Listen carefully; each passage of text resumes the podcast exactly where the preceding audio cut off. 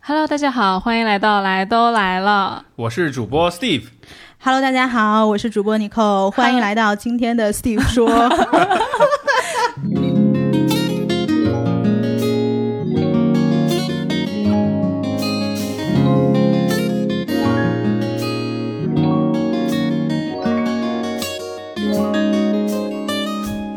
今儿是一期串台的节目，嗯，是的，我们非常非常的荣幸可以跟 Steve 老师串台。对，话说我也是听着 Steve 说长大的一个孩子。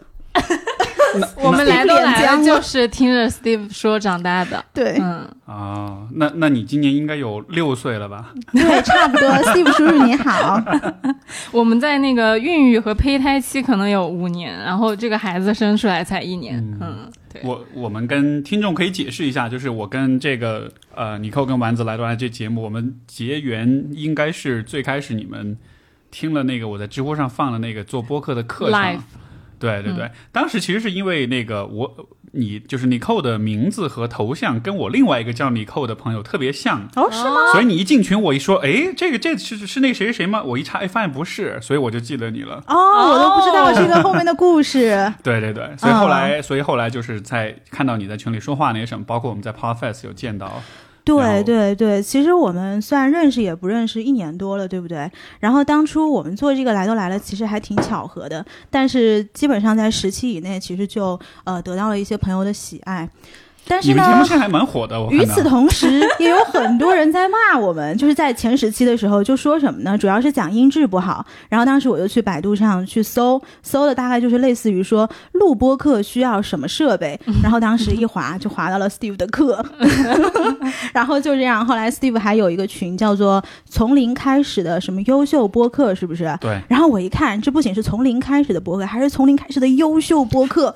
我说这一定得进来，嗯就适合我们。就适合我们。嗯成功成功割了一波韭菜。对对对对对，然后也的确啊，就是我觉得非常感谢 Steve，其实一路给我们有很多帮助。就是其实，在我们开始的前几期里面，就经常会遇到一些呃小问题，反正每次往群里面扔，你都会给我们及时的反馈。就是我不看，包括现在有一些新进的主播，还会经常去求助。就是除了你之外，就是其他的一些主播，其实也还挺挺热心的。所以我觉得这个群的氛围非常好。嗯，嗯，我记得当时尼克跟我说，他说 Steve 老师真的太热心了，我不管问什么很小白的问题，他都会给我解答。他说：“哎，如果说我们的节目录到了一百期，我你说我们去跟 Steve 说请他吃饭，他会不会？答应你记？”得这个是吗？你肯定不记得了。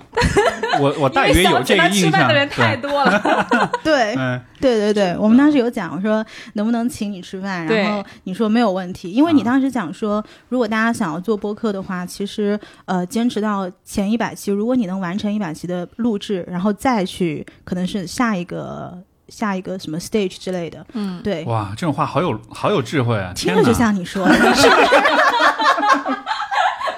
主动认领，虽然不记得自己说过，但是一听就是 Steve 那个感觉。对，嗯，这个其实其实这个过程很有意思，就是因为你们的节目也好，包括其他一些就是新进的这种节目，有一些真的还发展蛮快的。我我看到我还觉得还蛮荣幸的，就是其实我也没有觉得我真的有做很多，只我只是分享一些很简单的东西，包括你说我很热情什么，在群里面会回什么的。事实就是有的时候呢，是我在消极怠工，我不想干活，然后我看到有微信里面有能聊的话题，我就说那好，那就顺顺便聊聊两句。原来是这样。所以你没发现播客怎么能发 发展起来？就是所有的主播在摸鱼的时候，就不小心把播客发展起来了。真的是但是当时对我们的鼓舞还是很大的，因为那个时候就 Steve 对于我们来说还是播客界的高山的那种感觉，我们会觉得说我们连噪音都不知道怎么去，但是他竟然愿意回复我们，就是很小白的问题，真的是。可能对于你来说很简单，但是对于刚刚做播客的人来说是非常非常重要的。嗯，我我我其实是有意识的做这样的事情，因为我觉得做播客的人就不光是说啊，我要去指导你们怎么样，我更多没有站在那样一个位置，说像是一个打引号老师啊什么的。我觉得这事儿更多的意义其实是在于，呃，越来越就是有越多的人做播客，意味着有越多人在认真的思考跟表达，而这件事情。是符合我的价值观的，我觉得它对于说的大一点，它对于整个世界来说是有是有帮助的。是就是有更多的人是在认真的在说话。那如果这个说话的过程中呃，大家因为一些很细枝末节的技术性的问题就放弃了的话，我觉得就是特别可惜。对对对，是的。现在你们的节目做到多少期了？五十七吧，五十七，五十七，上一季五十七，啊，就提前将近提前了一半完成了 KPI，在第五十几期的时候邀请到了 Steve 老师。那我还有几个月能吃到饭来着？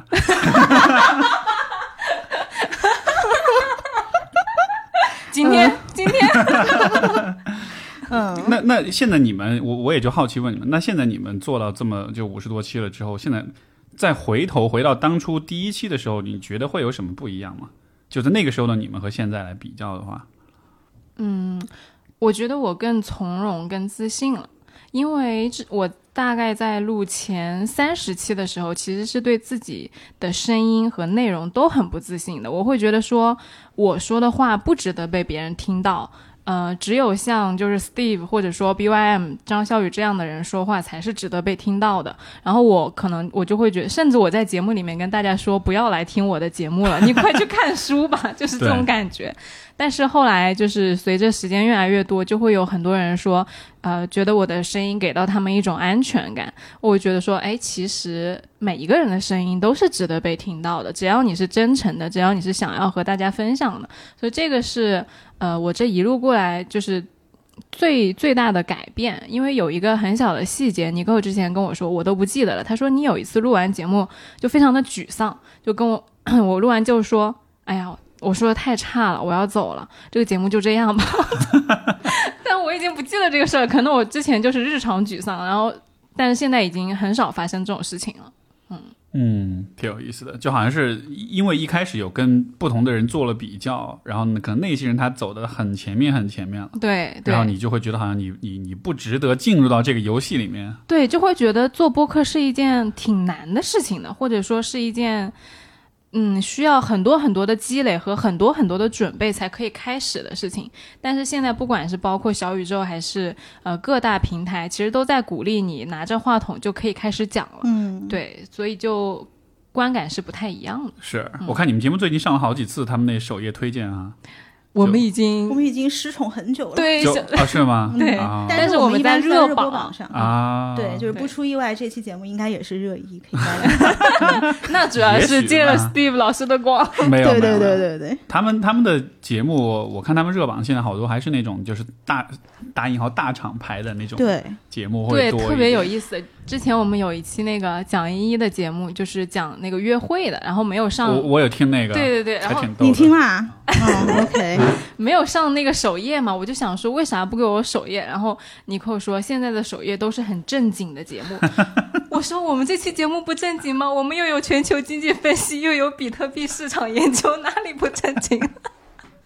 对 然后他就很无语。嗯，其实你记不记得之前我有跟你分享过，有一阵子我因为就是打引号的机构的播客觉得非常挫败。去年在 Podfest 上，我们是第一次见嘛，嗯，然后当时我们一开始跟 C 总在聊天，然后后来你跟你跟谁，反正在哪儿聊天，然后后来你就过来了，我就跟你说，哎，Steve 你好，我是 Nicole，然后你就说我们握手嘛，然后你就说，哎，你好你好，我是 Steve，怎样怎样。但是其实，在 Podfest 的这个场域里面，其实两个主播正常打的打交呃打招呼的方式应该是你好，我是来都来了的 Nicole。为什么我会把这个播客的名字给吞掉了呢？其实那个时候我是对自己做的节目非常不自信的。然后结果到有一次，我当时没有注意到，结果有一次丸子在聊，他就说：“哎，你有没有觉得我们这个播客其实还有很多要改进的地方？”然后我就说是，我说其实我自己一直都不太满意。然后他说你要做到什么程度你才满意？我说起码下次我见到播客的前辈的时候，我可以堂堂正正、大大声声的说：“你好，我是来都来了的主播 Nicole。”但是为什么会是这样？是因为我刚刚开始听播客的时候，是听了美国那些就是机构做出来的播客，就包括你上次有讲到什么 Joe Rogan 啊、Tim Ferriss 啊、How I Built This，然后什么 Call Her Daddy 就之类的。就是我会有一阵子我会觉得那样的东西它才叫播客，就我们做出来的其实差的很远很远很远。对，所以其实是经历了很长一段时间的不自信，或者是比较挫败的时间。嗯，你你不觉得这其实像是现在很多人可能都会有一种体验吗？就是你每天你打开手机、打开电脑，你看到的就是这种 KOL 啊、大咖呀、大 V 啊，然后就他们已经非常非常成型了，然后你就 nobody 这样的。对，嗯这种感觉其实我也会有啊，就是像你说的，我面对，比如说我看着机构的这些播客，他们做的，比如像故事 FM 这样的，他整个一个团队，然后采那么多的人，然后他做的确实不错。有的时候我那个，比如开车或者干嘛的时候也会听，就觉得确实做的很好。嗯，然后一下觉得哇，我们这种好业余啊。嗯，对，但是但是客观来说，我觉得，嗯比如说拿我的前五十期跟你们前五十期比，我觉得你们做的很好啊，就是你们的 就单纯就一定要说数据什么的，对吧？你现在收听量就我觉得非常不错了。其实哎，我很想问你，当时为什么要开始做 Steve 说啊？你还记得吗？我就是因为我听了别人的节目，我觉得哎这个很好，就我其实就是听 Joe Rogan 的节目，嗯嗯，就是他的，的节目，因为他他的节目当中的嘉宾，他本来是个大老粗，是个直男，对吧？是是那个就是格斗赛事的解说，然后是个 stand up comedian，然后但是他仿的，他可以比如说跟一些学者。跟呃各种运动员，就是各种人，他都能聊，而且都能聊得很有趣。嗯明星也有对，然后就我就觉得特别特别有意思，就是说一个人的那种。那种那种丰富性跟多样性，就充分在那个节目里体验出来。我就说，我也想要做成，我我以后也想变成这样的人，嗯，所以才开始才开始做节目。嗯嗯，对嗯。我觉得啊，现在有的时候就是你为什么要做播客这个问题，好像是呃，就是播客圈里面呃。大家经常会问的一个破冰的问题，不管是主播之间啊，还是说，比如有一些媒体他要写些东西，他要采访你，一般是第一个问题嘛。我记得当初我第一次回答这个问题是在什么场，什么是是在什么场景呢？是当时去年的时候，那个时候刚刚加上文化有限的那个杨大一老师，他一上来他就问我们说：“你们为什么做博客？”那个时候我们才录了几期啊，才十期、十五期，然后我就说很早了，很早，然后我就说。我说我不知道啊，我就跟丸子做，因为我就觉得这个节目没有人听，你知道吗？可能也没有觉得它是一个这么长线的一件事情。我就说我不知道啊，我跟丸子就坐下来吃了个饭，然后丸子说，呃，我们俩最近，呃，他说丸子说你最近在听播客，然后我说我也在听，然后你就说这播客我也能做，我说我感觉我也能做，然后我们俩就把它就就做起来了，结果一做也就做到了今天了。结果前两天我跟一个。就是国外的一个，就是中国人，当然是在国外的。然后我们在聊嘛，然后我当时也问他，我说你为什么做播客？你知道人家那答案？他说，呃，我第一次听播客，我就觉得这是我一直以来非常喜欢的表达方式。我其实是个非常拖延症的人，但是对于做播客这个事情，我可以不睡觉、不吃饭，我就是想要表达，就是想要剪辑，就是想要把这个作品做好。不是我找到了播客，是播客找到了我。我的天！我当时一听，我又觉得啊，我们的答案简直是太弱了。不是啊，我觉得我们很真实啊，嗯，真的？我们来都来了，就是最大的特点就是真实，就是有啥说啥。对对对，没有有啥说啥。相当于你的你你们答案就相当于是 I don't know，I don't know, just happened。没有一个很宏大的愿景，我也不会装我有。对哎，但你不觉不觉得，其实你为什么做播客这件事儿，这个问题本身其实挺荒谬的，因为你相当于是在问别人，你为什么要表达你自己？嗯，嗯，但是但是但是，OK，就你凭什么要这么问？说，对不对？对啊，就是一个人要说话要表达自己，这不是一个，这都不是一个有任何人轮得到他来去问你，你为什么要这么做的事儿。就他就是一个很自然而然就会有的事儿嘛。你为什么今晚出去吃饭了？这甚至是不是你为什么今晚就吃饭了？对对嗯对对对，是是哎，确实有点意思啊。是啊，因为其实很多人都是有表达欲的嘛，嗯而且甚至我们前几天在讨论那个呃 Clubhouse 那个产品的时候，哦，啊，就是我们讨论到说，我们好像国内的人口头表达能力不是很好，然后可能更加倾向于听而不是说。然后当时我就提了一个观点，我说其实大家不是不想说，大家是有那个被听到的需求的，是有表达的需求，只是我们可能技能上。能能力不是很够，或者说我们不是很习惯。但是当你开始做这件事情，当你站在舞台上，或者说当你把你的声音录成播客放出去的时候，被别人听到有反馈的时候，其实是很爽的。嗯，对嗯，我非常同意，因为我的好多期的嘉宾，他们都是就是说在我这儿录了播客，回去自己动了录播客的念头。，对，我觉得这个背后确实会有一个因素，就是当你试着用这样一种很。呃，很认真、很专注的方式去表达了之后，你才知道哦，原来表达自己是这样的一个感觉。没错，你才从一个习惯性的听众变成了一个有可能会变成一个习惯性的表达者，而表达和说，我觉得它是还是有质的不同。它不是它不是说只是耳机跟话筒两端的两个人，嗯，就是说这件事情本身它的复杂性、它的丰富性，我觉得是比听要要大很多倍的。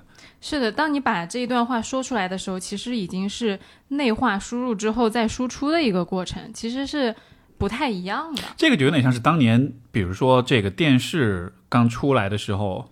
然后那会儿人们就很恐慌嘛，就觉得说不会有人在读书了，哦因为电视是被动的一个消费，就是哦你只坐那儿接收，你并没有主动的思考啊什么的。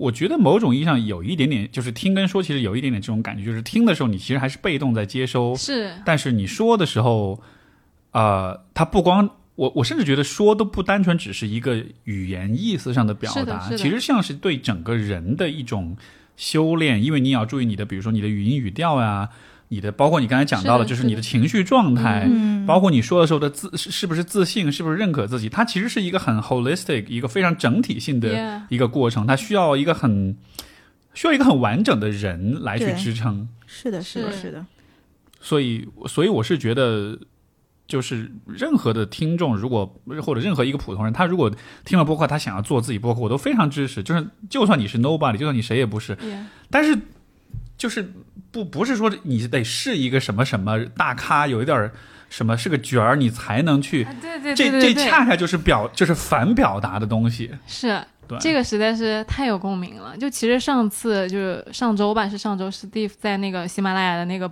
活动里面讲的那一整个演讲，每一个 点是非常有共鸣。我们今天为什么把 Steve 抛来，其实是特别想让 Steve 分享上次上周你在喜马拉雅的那些东西。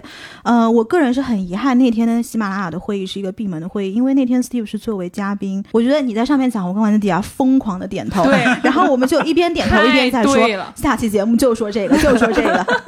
那真的很希望所有在刚开始做播客的人，想做播客的人，可能还没有想，但是你可以去感受一下你自己心里有没有那个想表达的那个种子的所有的人，我都觉得很值得去听你那天讲的那个演讲，哇，太有共鸣了。嗯，尤其是当我已经做了一年，有这样一个转变之后，是真的就是我感觉你把我我这一年的感受梳理成了一个小时之内的一个高度凝练的状态，把它表达出来。就像我们刚刚说的，其实你表达的时候是整合了你很多的经验、感受，甚至就是情绪在里面的。可能我并不能像你一样把它很好的整合成一个小时之内的内容，但是。我确确实实是感受到了这一年的变化的，对对，有可能你那种你们说那种共鸣，也是因为你自己做过这个对的事儿对的所以那个感觉才会更是更更强烈，更强烈真的是疯狂点头。对，那那个跟大家介绍这个背景，就是是一个喜马的，其实是一个内部的活动，它没有对公众开放，但它也是在讲就是播客的发展，算算是一个行业讨论会那样对的。嗯当时他们邀请我去讲，也是因为西马的这个跟我对接的一个一位一位好朋友，然后就呃。因因为他们整体这种机构公司还是比较商业化呀，还是比较机构化这样子。我其实一直是属于比较异类的，然后就真的是我觉我一直给自己的定位也是属于那种就是那种独立于游离于体制之外，游离于哦，商业世界之外那种 果然是我们老师。就，所以他们，所以我去讲的时候，我其实故意会有一点强调说是独立播客，是但他们后来说，哎，这个这个 title 还是。因为还有品牌方什么，你还是因为我里面还讲了一些，我本来的本来的调调是对商业化是有更多更直接的批这种批判，但后来反正哦调节了一下，就会稍微温和一点。但是嗯对那个，其实其实他这个题目提出的是蛮好的，因为他就在说，就是呃，就是就是这种作为这种独立的播客，你怎么持续的输出优质的内容？嗯，对。然后这个当时讲的其实不长，十五分钟吧，很短，然后只是拎了一些点出来是。哦，但是我感觉浓度好高哦，就是每一个点都很值得展开。因为因为我特我有一个很长久以来，我现在多少已经能接纳自己的一个心理，就是我特别怕我东西讲的不够多。啊，我就怕我讲的不够多的话，大家就会觉得不够好，就有一种对自己的深深的批判、跟恐惧、跟怀疑，所以，所以我每一次演讲都会准备特别特别多内容。到现在还会对自己有批判吗？现在我可以把它变成一种一种有价值的一种资源，就可以利用它。就像比如说你们之前听那个知乎 Live 那个，嗯那也是啊我内容讲，我内容其实准备太多了，后来讲的很赶，但但是就嗯这样至少能多输出一些东西吧。对我感觉得出来是很密的，就是你的内容是非常对对非常密的，而不是说有空隙的那种。我感觉就一个接一个，一就是没有不个接一个水，对 啊，超级干，超级太干不水，对，超级干。但但这样你听着也会累，就是如果稍微走神一点你要是你要是真的再讲长一点时间，真的跟不上。我当时在听那个的时候，我还在写笔记，你知道吗？就是不是那种你可以放空听一听，然后那个那种的。这不是 BGM，我们的播客一直都是我们的。定位是说给大家当 BGM，什么炒菜的时候呀、刷牙的时候呀，你那场就是我必须坐下来拿着个笔在那写写写写写的。辛苦了，辛苦了，播客听众们也辛苦了。对，完我们我们可以聊聊看，因为其实里面我提出几个点，我也可以跟你们一块一块儿再讨论。比如说我讲的第一个点就是澄清你的动机，就是你有多喜欢播客。嗯，然后我当时的呃，我有讲到的一个呃，我认为比较重要的一件事情，就是对于所谓的成功法则的这种这种怎么说呢？这种意识，就是你看到很多很成功的节目，嗯，他们在做什么，他们热门的内容是什么，然后人们就想要去，哎，我也想做那个，我做那个，也许我的节目也就能火。嗯哦，然后，呃我因为现在，因为我现在已经到了一个我我可以不 care，就是、就真的是主观上不 care 这些事情。但是我在想象，比如说从你们的角度来说，包括我刚刚开始做的时候，我觉得也多少会想着我怎么做可以让自己更火一点。哦，就其实会是会受到一点诱惑的，比如说一聊一个热点的事件。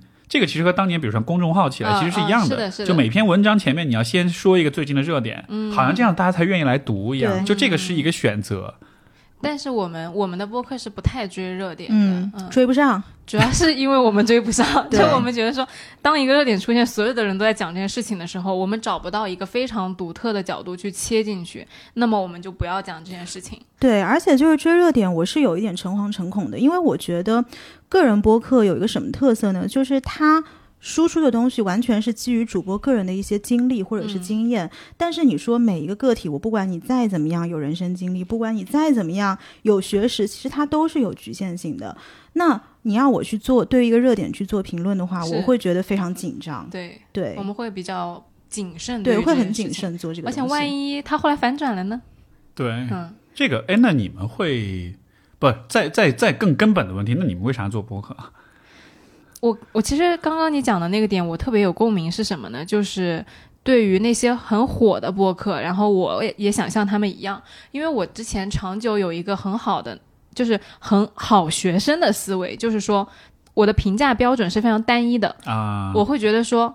这个播客，哎，怎么这么火啊？那我去跟他比一下，我哪里比不上他了？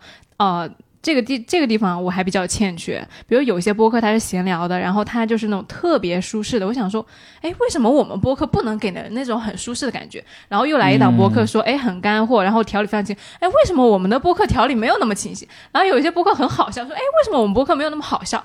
就是我刚开始会有这种反思和这种。紧张的感觉，但是到后来，我慢慢就会发现，其实播客它就是一个百花齐放的状态，就是每一个台都有每一个台非常鲜明的风格，你不可能去追人家的，尤其是不可能去追人家最强和最有力的那个点。那我能比皮什梅干更搞笑吗？也不行。我能比文化有限更有文化吗？也不行。我只能当来都来了，对真的就是，我觉得这不仅是是对于你节目的一个定位和接受，更是对你一整个人，就你没有。比如说没有那个姑娘漂亮，你没有那个另外一个姑娘聪明，或者你没有你们公司哪个同事啊、呃干活干的效率高，都是一样的。就是你接受你这个人作为你这个人本身，是你这样子的个性，是你这样子的优点和缺点。我觉得做播客给我一个就是在这个方面很好的体验和锻炼。这个我觉得你说的事儿真的好难好难，就在现在这个时代来说对，就是因为现在我们的大多数事儿其实都是靠比较得来的，对，对吧？你就是整个社交媒体，其实它就是完全就是基于比较的这么一个游戏，就是包括你看小宇宙现在开始有热榜呀什么的，哦，它其实是有点个，就是对主播来说，它其实是有一点。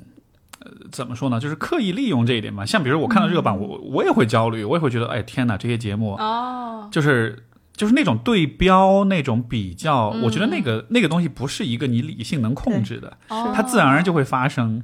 哎，我现在会好很多哎，就我原来会很紧张，看到就是跟我们类似风格的节目，说哎为什么没有人家做的好，但是我现在就会觉得说，我就是很，我昨天还在极客上转了一个关于，就是有一个基友夸那个闲者时间的状态，他说闲者时间就是一个没有大厂、没有那个中产焦虑的一个播客，我确实是这样觉得，我也非常喜欢他们的节目，我就，但是我们做不到，就我跟尼寇是两个本身就很焦虑，然后又在金融领域的这样一 两个生活状态，所以我们是不可能做出像闲者时间那样的节目的，但我现在就非常接受这件事情，OK，我们就是两个。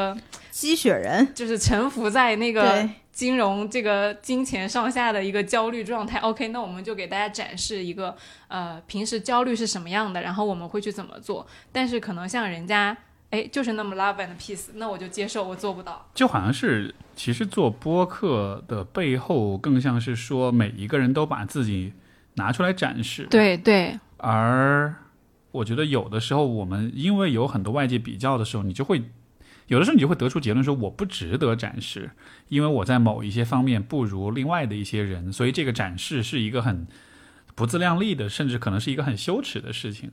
但是就是如果你真的去想一个人什么让一个人值得展示的话，就就每一个人其实都是又都是很独特的。你你如果你是冲着别人的样子去展示你自己，对，这个游戏一开始的规则就注定你就会输。因为你在拿别人的标准和别人的那个评分去评判自己，肯定就嗯不够完美嘛。没错，对你永远不可能学的就跟别人一模一样。这个就是我开始的时候会很沮丧的原因，但是到后来其实就慢慢的会非常接受这件事情了。嗯嗯是。那其实也是因为有很多听众给了我们很正向的反馈，对对对对，是这种支持的声音维持到现在，让你觉得越来越有自信。是的，是的，这个很重要，就是很多听友给我们很多反馈。嗯，其实他不会说，呃，你很有文化啊，你讲的道理很对啊什么的。他可能对于我们的节目定位就是很想很喜欢听这两个人的笑的声音，哈哈哈哈。或者说，甚至有人说，能不能剪辑尼寇和丸子笑声做成一个鬼畜版，做起床铃声，就是有这种奇奇怪怪的反馈。然后我会觉得说，有一次有一个那个 Clubhouse 里面，我闯进那个房间，他说。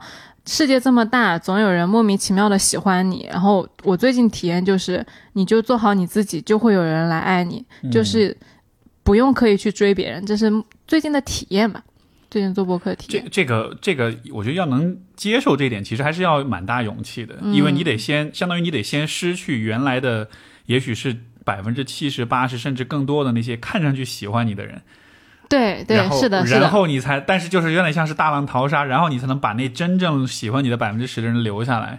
对我以前会有很强的体验，说我一定要表现成某一个状态，别人才会喜欢我。但是后来我就觉得说，哎，那为什么人会不开心呢？因为你过的不是你自己的人生，你在假装成一个啊、呃律师，你在假装成一个很成熟的大人。但是后来就会发现，那你不开心啊，别人喜欢的也不是你这个人本身啊。后来就放弃了。嗯嗯是。后来我其实我也有类似感觉，就是到了后来，慢慢的就是，就包括现在有的时候会有那种比较焦虑的时候，然后我我处理这个方式，我处理这个问题的方式就是，我会更多的去想我我是在为谁而做节目，嗯我不是在为自己在做节目，是在为听众做节目，嗯，对吧？你在为自己做节目的时候，你会想着我的虚荣，我的。自卑，我的这种嗯，想要去比较，想要去竞争欲啊，这样子的。但是你在为听众做节目的话，那就你就把注意力放在 对他们来说有价值的事情上面。哦，然后至于什么能让你的节目更火，或者什么能让你收听量更多，那些事情也重要，但它就没有那么重要了。因为我的，就像你所说，其实我跟听众之间的这种关系，也也是我后来慢慢慢慢就是更多的看到它的价值。它不不单纯只是一个简单的收听量或者评论数量是的，这样子是的，是的，它真的会给，就他们的反馈真的会给你一些力量。我觉得就是一些很特别的东西，这种东西是其他的地方我觉得得不来的。所以我当时我们去年五周年，Steve 说那个活动，我当时做了那个明信片，我上面的那句文案就是做彼此的信号。嗯，就是我在做大家的信号，但其实大家也在做我的信号，然后我们做彼此信号，就都就都像是你发出一些声音出去到这个大千世界里，然后然后然后冥冥之中有一些声音就会反馈回来，嗯就像声呐一样会反馈回来一些信号，让你知道说，哎，就是我跟其他人之间是有一些有意义的这种连接的，对的对。还挺浪漫的。当时是因为我们有讲，我当时开场我讲了一个故事，就是说，这个不是说这个故事你们肯定都听说过，就是传说世界上不是有一条鲸鱼，它的听力和别人它发出的声音和其他鲸鱼不一样，嗯所以没有人能听得到它。它是世界上最孤独的鲸鱼，嗯就是因为它发出的那个声音是五十二赫兹，其他的鲸鱼大概是三十四十，嗯就更低沉一些。所以就是说，这个传说就变成说它是世界上最孤独的鲸鱼，哦，就就就它在海里不断的游，但是没有人能听到它。所以你觉得你是那条孤独的鲸鱼吗？我我当时讲那故事的，就其实就有一个 twist，就有一个反转，就说实际上我真的有去研究这件事儿，就这个金鱼真的是存在的。嗯，然后，但是这只金鱼就是，嗯，第一就是它一直活着，也就意味着它没有死掉，也就意味着它的生活的状态是 OK 的。嗯，它并不会因为没有人听不到它，它就它就死掉，嗯因为科学家持续的能够在很多年里面一直都能监测到它的声音，就说明哦就它就没有人见过这条鱼，这条金鱼，但是就是大家通过那个声呐监测能够找到它，嗯所以就知道它第它一直存在。还有一个更有趣的现象就是，这个监测的科学家就会发现，随着它的年龄的增长，它的声音其实在慢慢的变低沉。哦就会慢慢的变得像是其他金鱼的，就没有完全一样，但是接近其他金鱼的叫声。就我这个点，其实是我我看到这个故事，我特别特别感慨的一点，就是因为我们在就是可能比较年纪比较小一点的时候，其实大家都会有一种我是很独特的，是的是的。但同时我也就是很孤独的对。那样的一种想法，觉得我跟身边的人都都不一样，嗯，但是其实你年纪越大，你越会发现你跟身边人还是有很多相似的地方的，大家还是有很多共享的一些想法呀、一些渴望，包括一些焦虑、自卑、恐惧。恰恰是你看到这些共同性之后。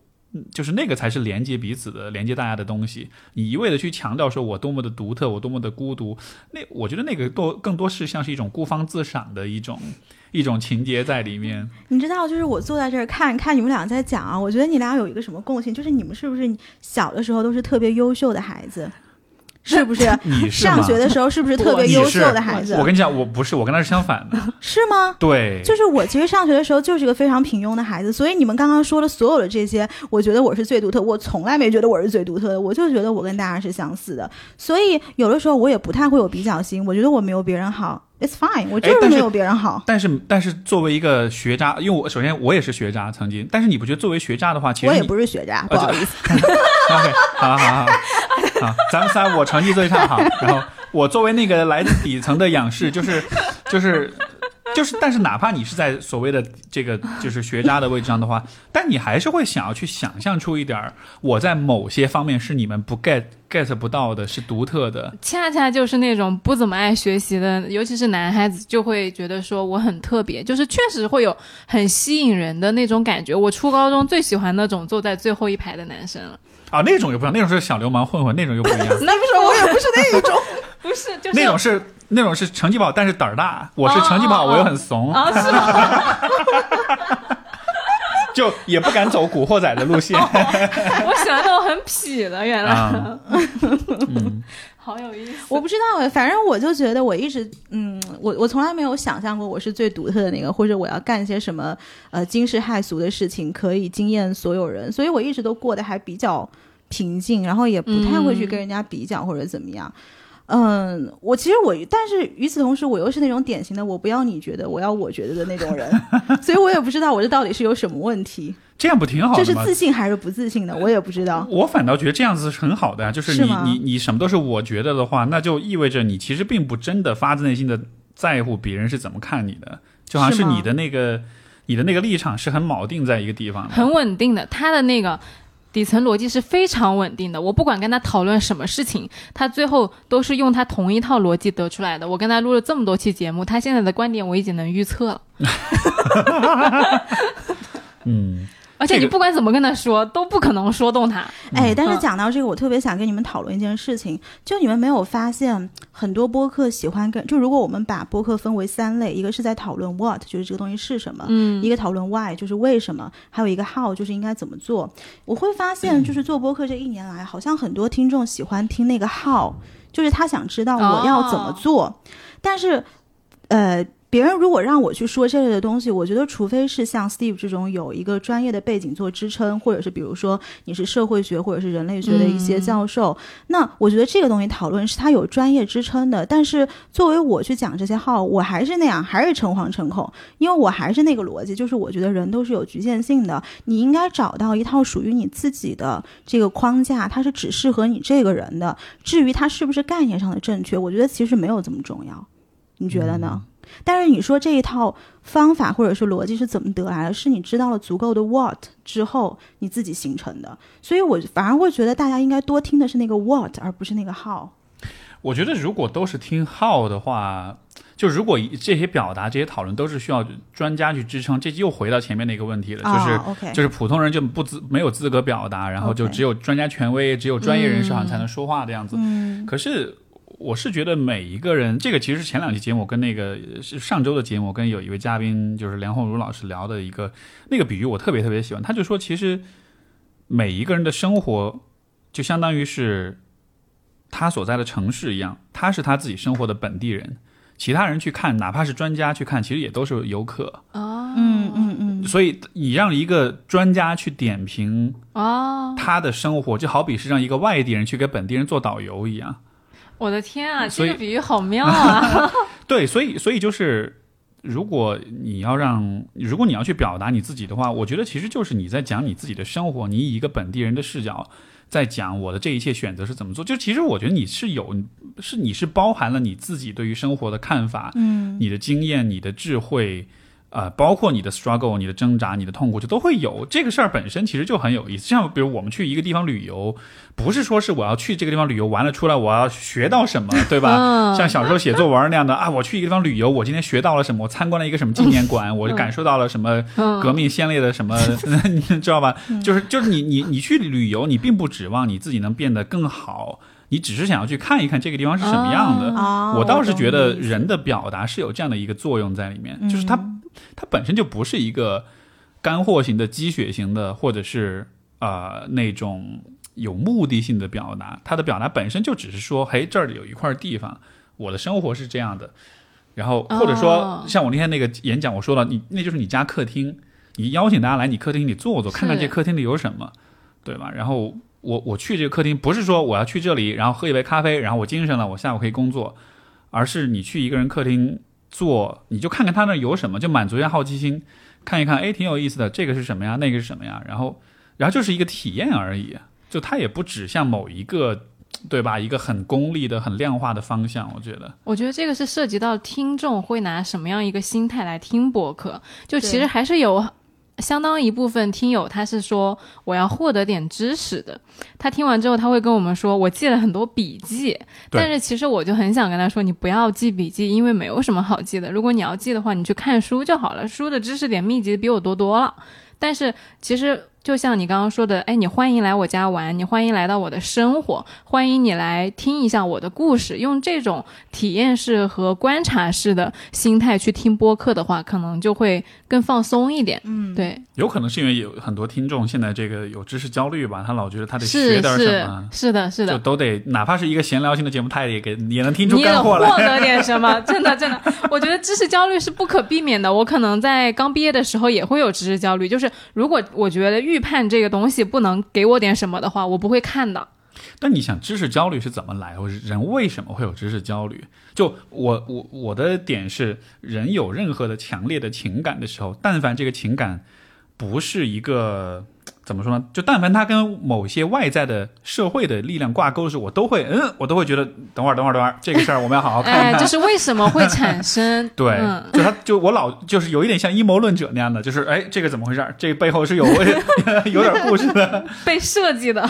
对啊，所以你想，就为什么人有知识焦虑？我觉得，如果我们看看环境的话，它还是有一些，我觉得很，我我个人的看法就是说，嗯是有一些，呃，是有些有意而为之的那种、嗯那种因素在里边的，嗯就是比如说，也许知识焦虑的背后是现在是内卷，现在社会的竞争很激烈，是在这样的情况下，你的知识焦虑其实是内卷的一种反应，就是你会觉得你的知识也是卷的一部分，是，你得去和别人竞争，好像这样子才能够呃保持领先。但是问题是，那为什么我们要卷呢？这一定是因为你这个人的知识不够多嘛，对吧？嗯就是就是知识焦虑这一块的东西，它它背后的根源可能是社会的内卷。但是我们在讨论的很多问题是跟你这个人有关系的，嗯你而你这个人一生的经历，你的整个生活，它其实是需要另外一套逻辑。嗯，是的，是的，嗯去嗯嗯指导这一套逻辑，很多时候都不是靠所谓的知识干货去指导你的。对对知识跟干货学了只是满足知识焦虑，但是这套东西它。就它放在生活里，真的、真的、真的好用吗？就像我们前面讲的，就是你的生活，你是本地人啊，对你去你去买一本如何做导游的书，这样子你就能更好的，这样子真的会让你就更好的看到你本地的生活是怎么样的嘛。嗯嗯，对，嗯就是学校教会了我们怎么样高效的学习和获取知识，但是他并没有教会我们要怎么样过好这一生，甚至他没有给过你一个机会去思考你要怎么样过这一生，你要当一个怎么样的人。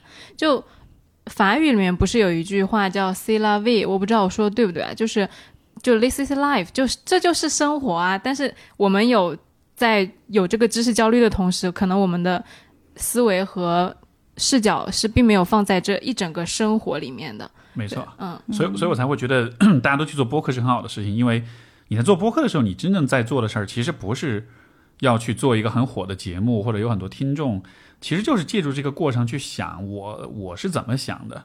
然后我对去想我的生活应该是怎么样的，就是一个整理、一个梳理跟反思的过程，然后这样子你才有可能过更好的生活。哎，他就是，他就尼寇在做这个节目之前，就是很多故事啊，然后过往的经历啊，都是没有被梳理过的。但是做完这五十期节目，的故事都讲的差不多了。我跟你说，这五十期节目就是我个人人生故事会的一个缩影。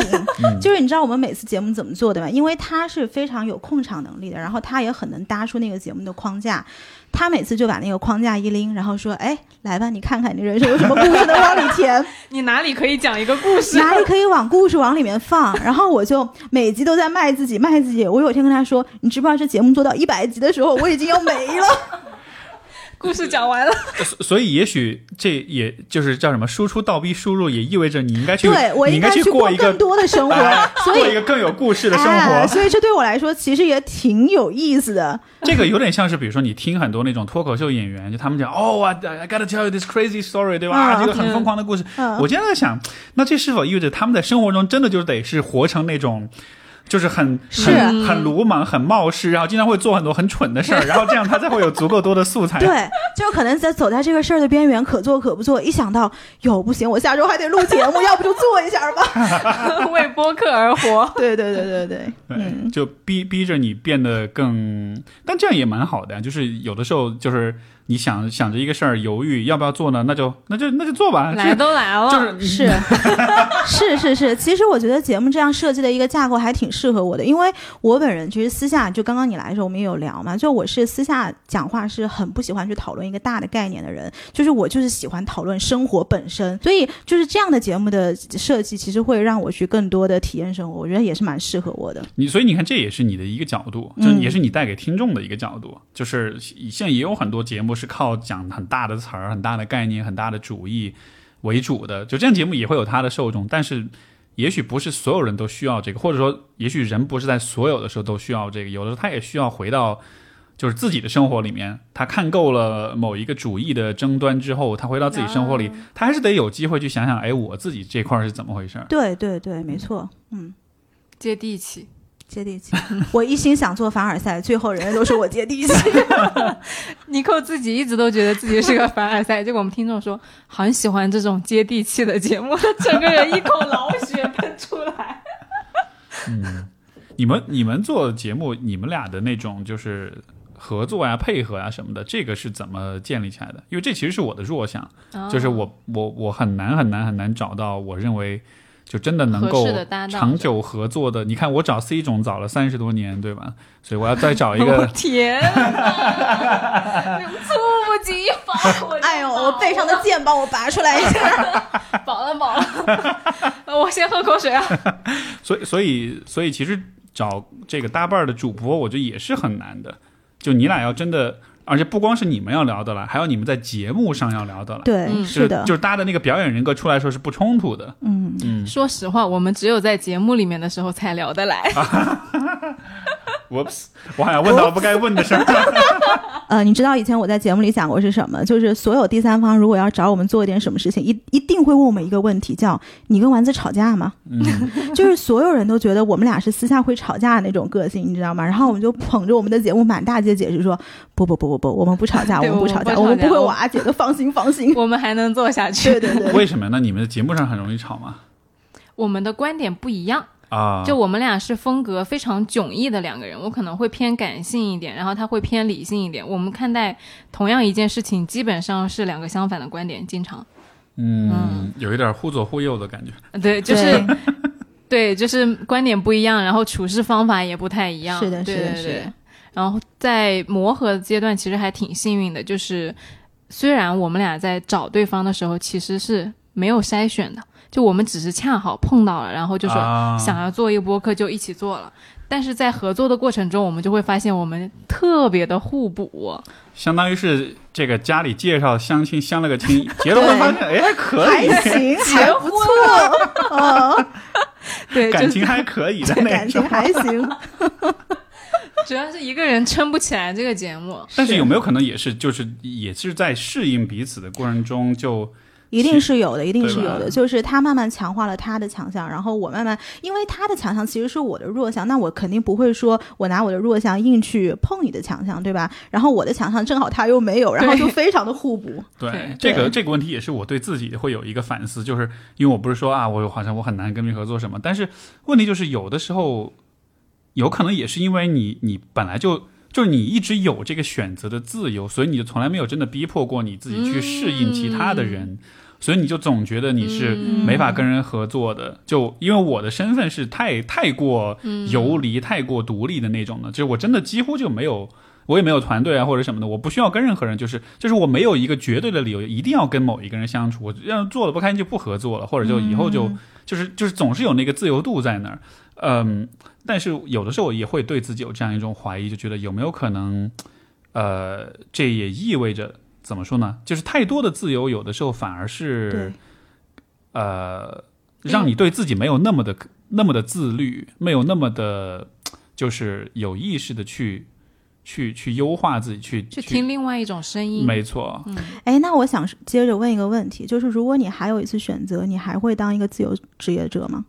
我觉得还是会。你还是会？对这个、嗯这个这个当中，其实是有一个成长的议题，就是，就像米寇刚才是说，他是那种有自己想法，就好像是那个那个那个锚点是很定的。嗯，我是反过来，我是属于我从小非常非常的糊涂，非常没有方向那种人。嗯但是冥冥之中又有一种感觉，觉得我应该是一个有有那个方向的人，但是那方向是什么？所以我其实很多年一直都在努力，就是在找那个东西。嗯就像是你，你不知道你的方向是什么，但是你就是觉得你应该是一个有方向的人，然后就不断的去找的这个过程，在这个找的过程中，可能最开始找其实是找到心理学这个这个学科，这让我觉得哎，好像有点感觉了，这个好像是那个方向。后来慢慢找找找，嗯，这个找的过程中，其实就形成一个习惯，就是我就意识到说，这个找的过程是很容易被很多外在的看法或者是观念所影响的。嗯比如说那会儿读心理学了之后，因为零四年出去读这个心理学是一个非常奇葩的事儿。是现在其实读心理学人多多了，嗯，那会儿读大家觉得这是什么学科啊，莫名而其妙而，且美国的课本你根本就看不，国外的课本你根本就看不懂。非常难。对，我就是大一基本上，呃，可能只能上课或者是看书，只能懂个三成左右。哦，你跟我一样的。对，对我当时不是跟你我们有说过嘛，就是以前我是抱着一个学心理学的梦去的美国，psychology one on one 就直接就把我劝退了，我根本是看不懂，就看不懂到什么程度，就是你拿一字典在那儿查，然后可能你读了四行，它那个单词特别的长，就是每一个单词特别长，哦你可能读了四行以后，你又碰到这个单词，你根本就不记得你上面查过这个单词我的。天啊！哎，我原来就一直有一个好奇，因为我没有出去留过学嘛，我就觉得去留学的人都好牛逼啊，就是上课都能听懂。我觉得这个就光这一点就很牛逼。但是其实真的就是 psychology 听不懂，其他的应该都还好。我本来出去之前嗯我英语其实挺好的，在我们学校，因为在外国语学校的好那就真的是好了，出去之后巨大的打击，就觉得特别烂。对，不是，anyway，就是其实当时选那专业，然后你知道那会儿就中国留学生选就是什么金融啊、金融，对吧？讽刺谁呢？讽刺谁呢？对面这个坐了两个活人呢。然后就什么呃计算机啊、工程啊什么的，然后那会儿就已经有很多很多的声音，我家里也好，身边的人也好，就开始说，哎，你真的要学这个吗？你真的要选这个吗？然后就是，所以那个时候我就已经就是一直以来就承受着这种压力，嗯就是这种质疑，就是这就是真的吗？就你真的要把人生放到这样一个看上去很不靠谱的一个事儿里面吗？嗯所以，所以我可能一直就这种压力反而催生了我的那种反抗精神。哦，所以我就一直以来我都对于独立这件事情就很强调，哦尤其是当这种弱小的个体面对一个很主流的、很普遍存在的一个大的主流观念的时候，这种时候我就永远都是站在弱弱小的个体这一边的。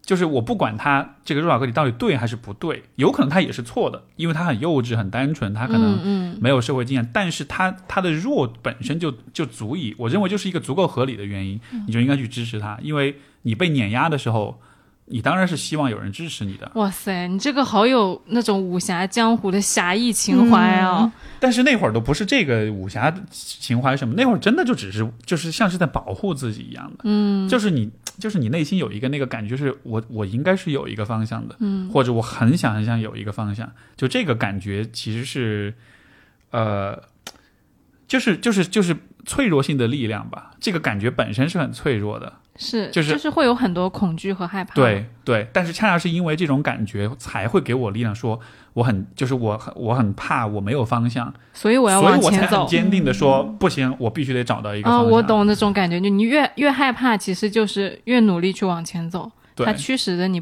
不要往后看。没错，嗯所以可能是因为有这样一种一直以来的这种想法，所以就是工作啊、职业啊，就最后选择独立职业，就背后的最最最底层的逻辑其实是这样的，因为就是很明显，我能感觉到你工作如果是在一个机构，如果是要受制于他人。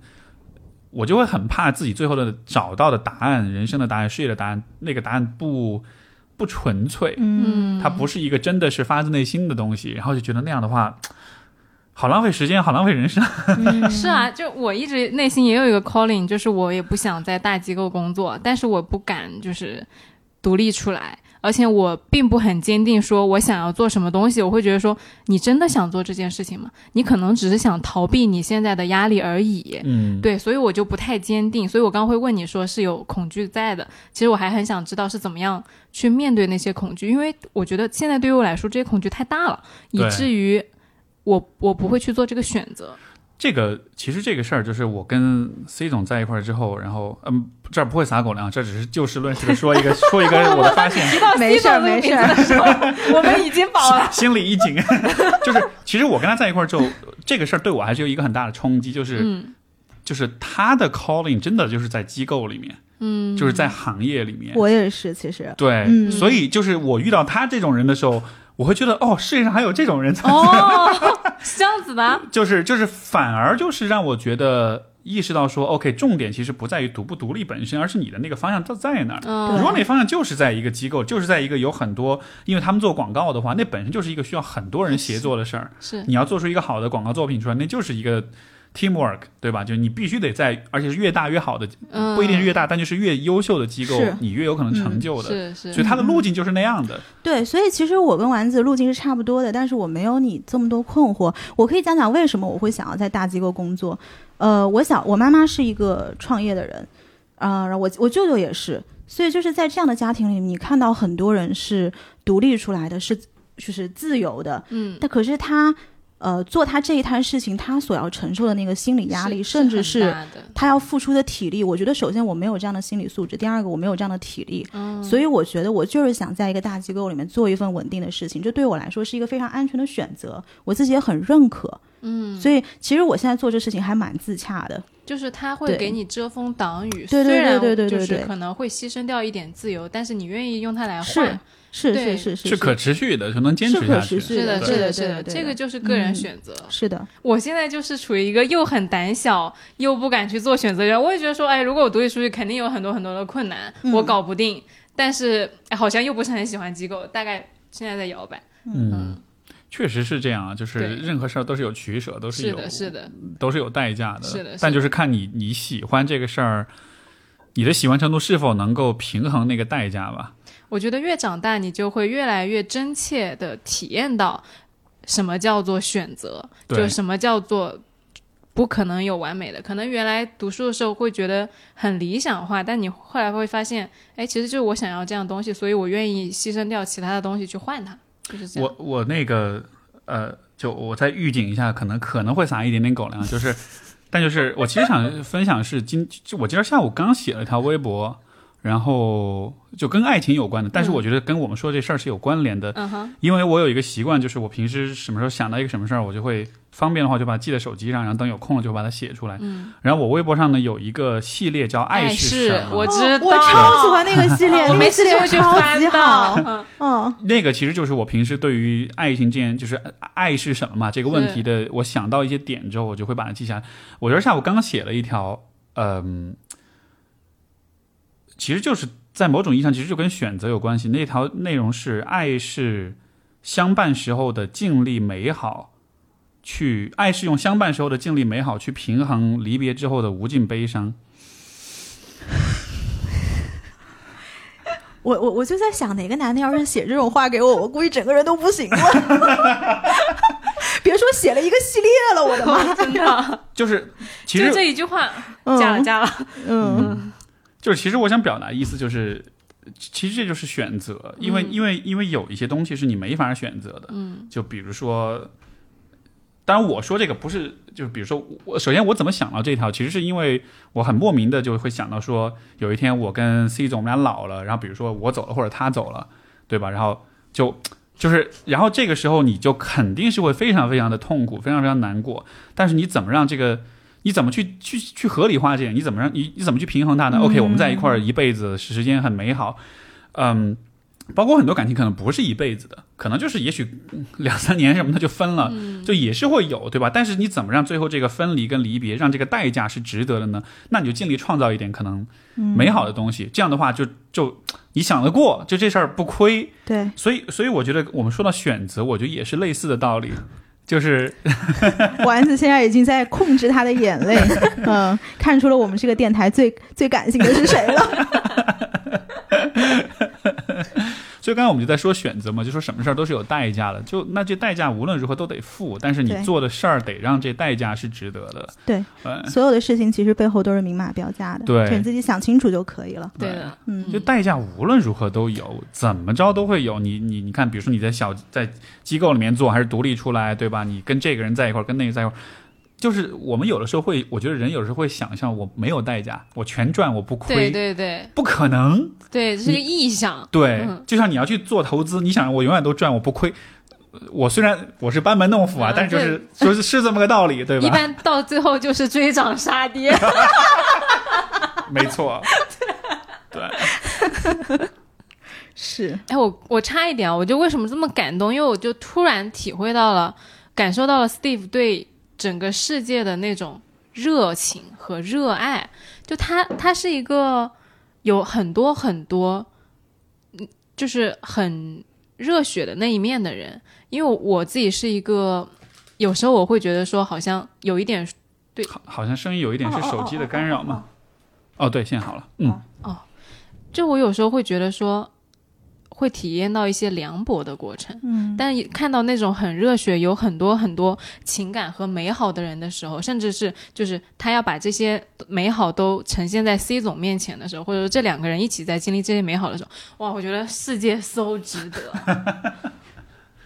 就是你录了五十几期播客，你都觉得人间不值得。我 就是在我这理性拔凉的人这儿，你觉得人间不值得。今天 Steve 来了，你觉得啊、人间太美好了。算了算了算了，Steve 是干来干嘛的？先把我们教会，然后把我们拆散。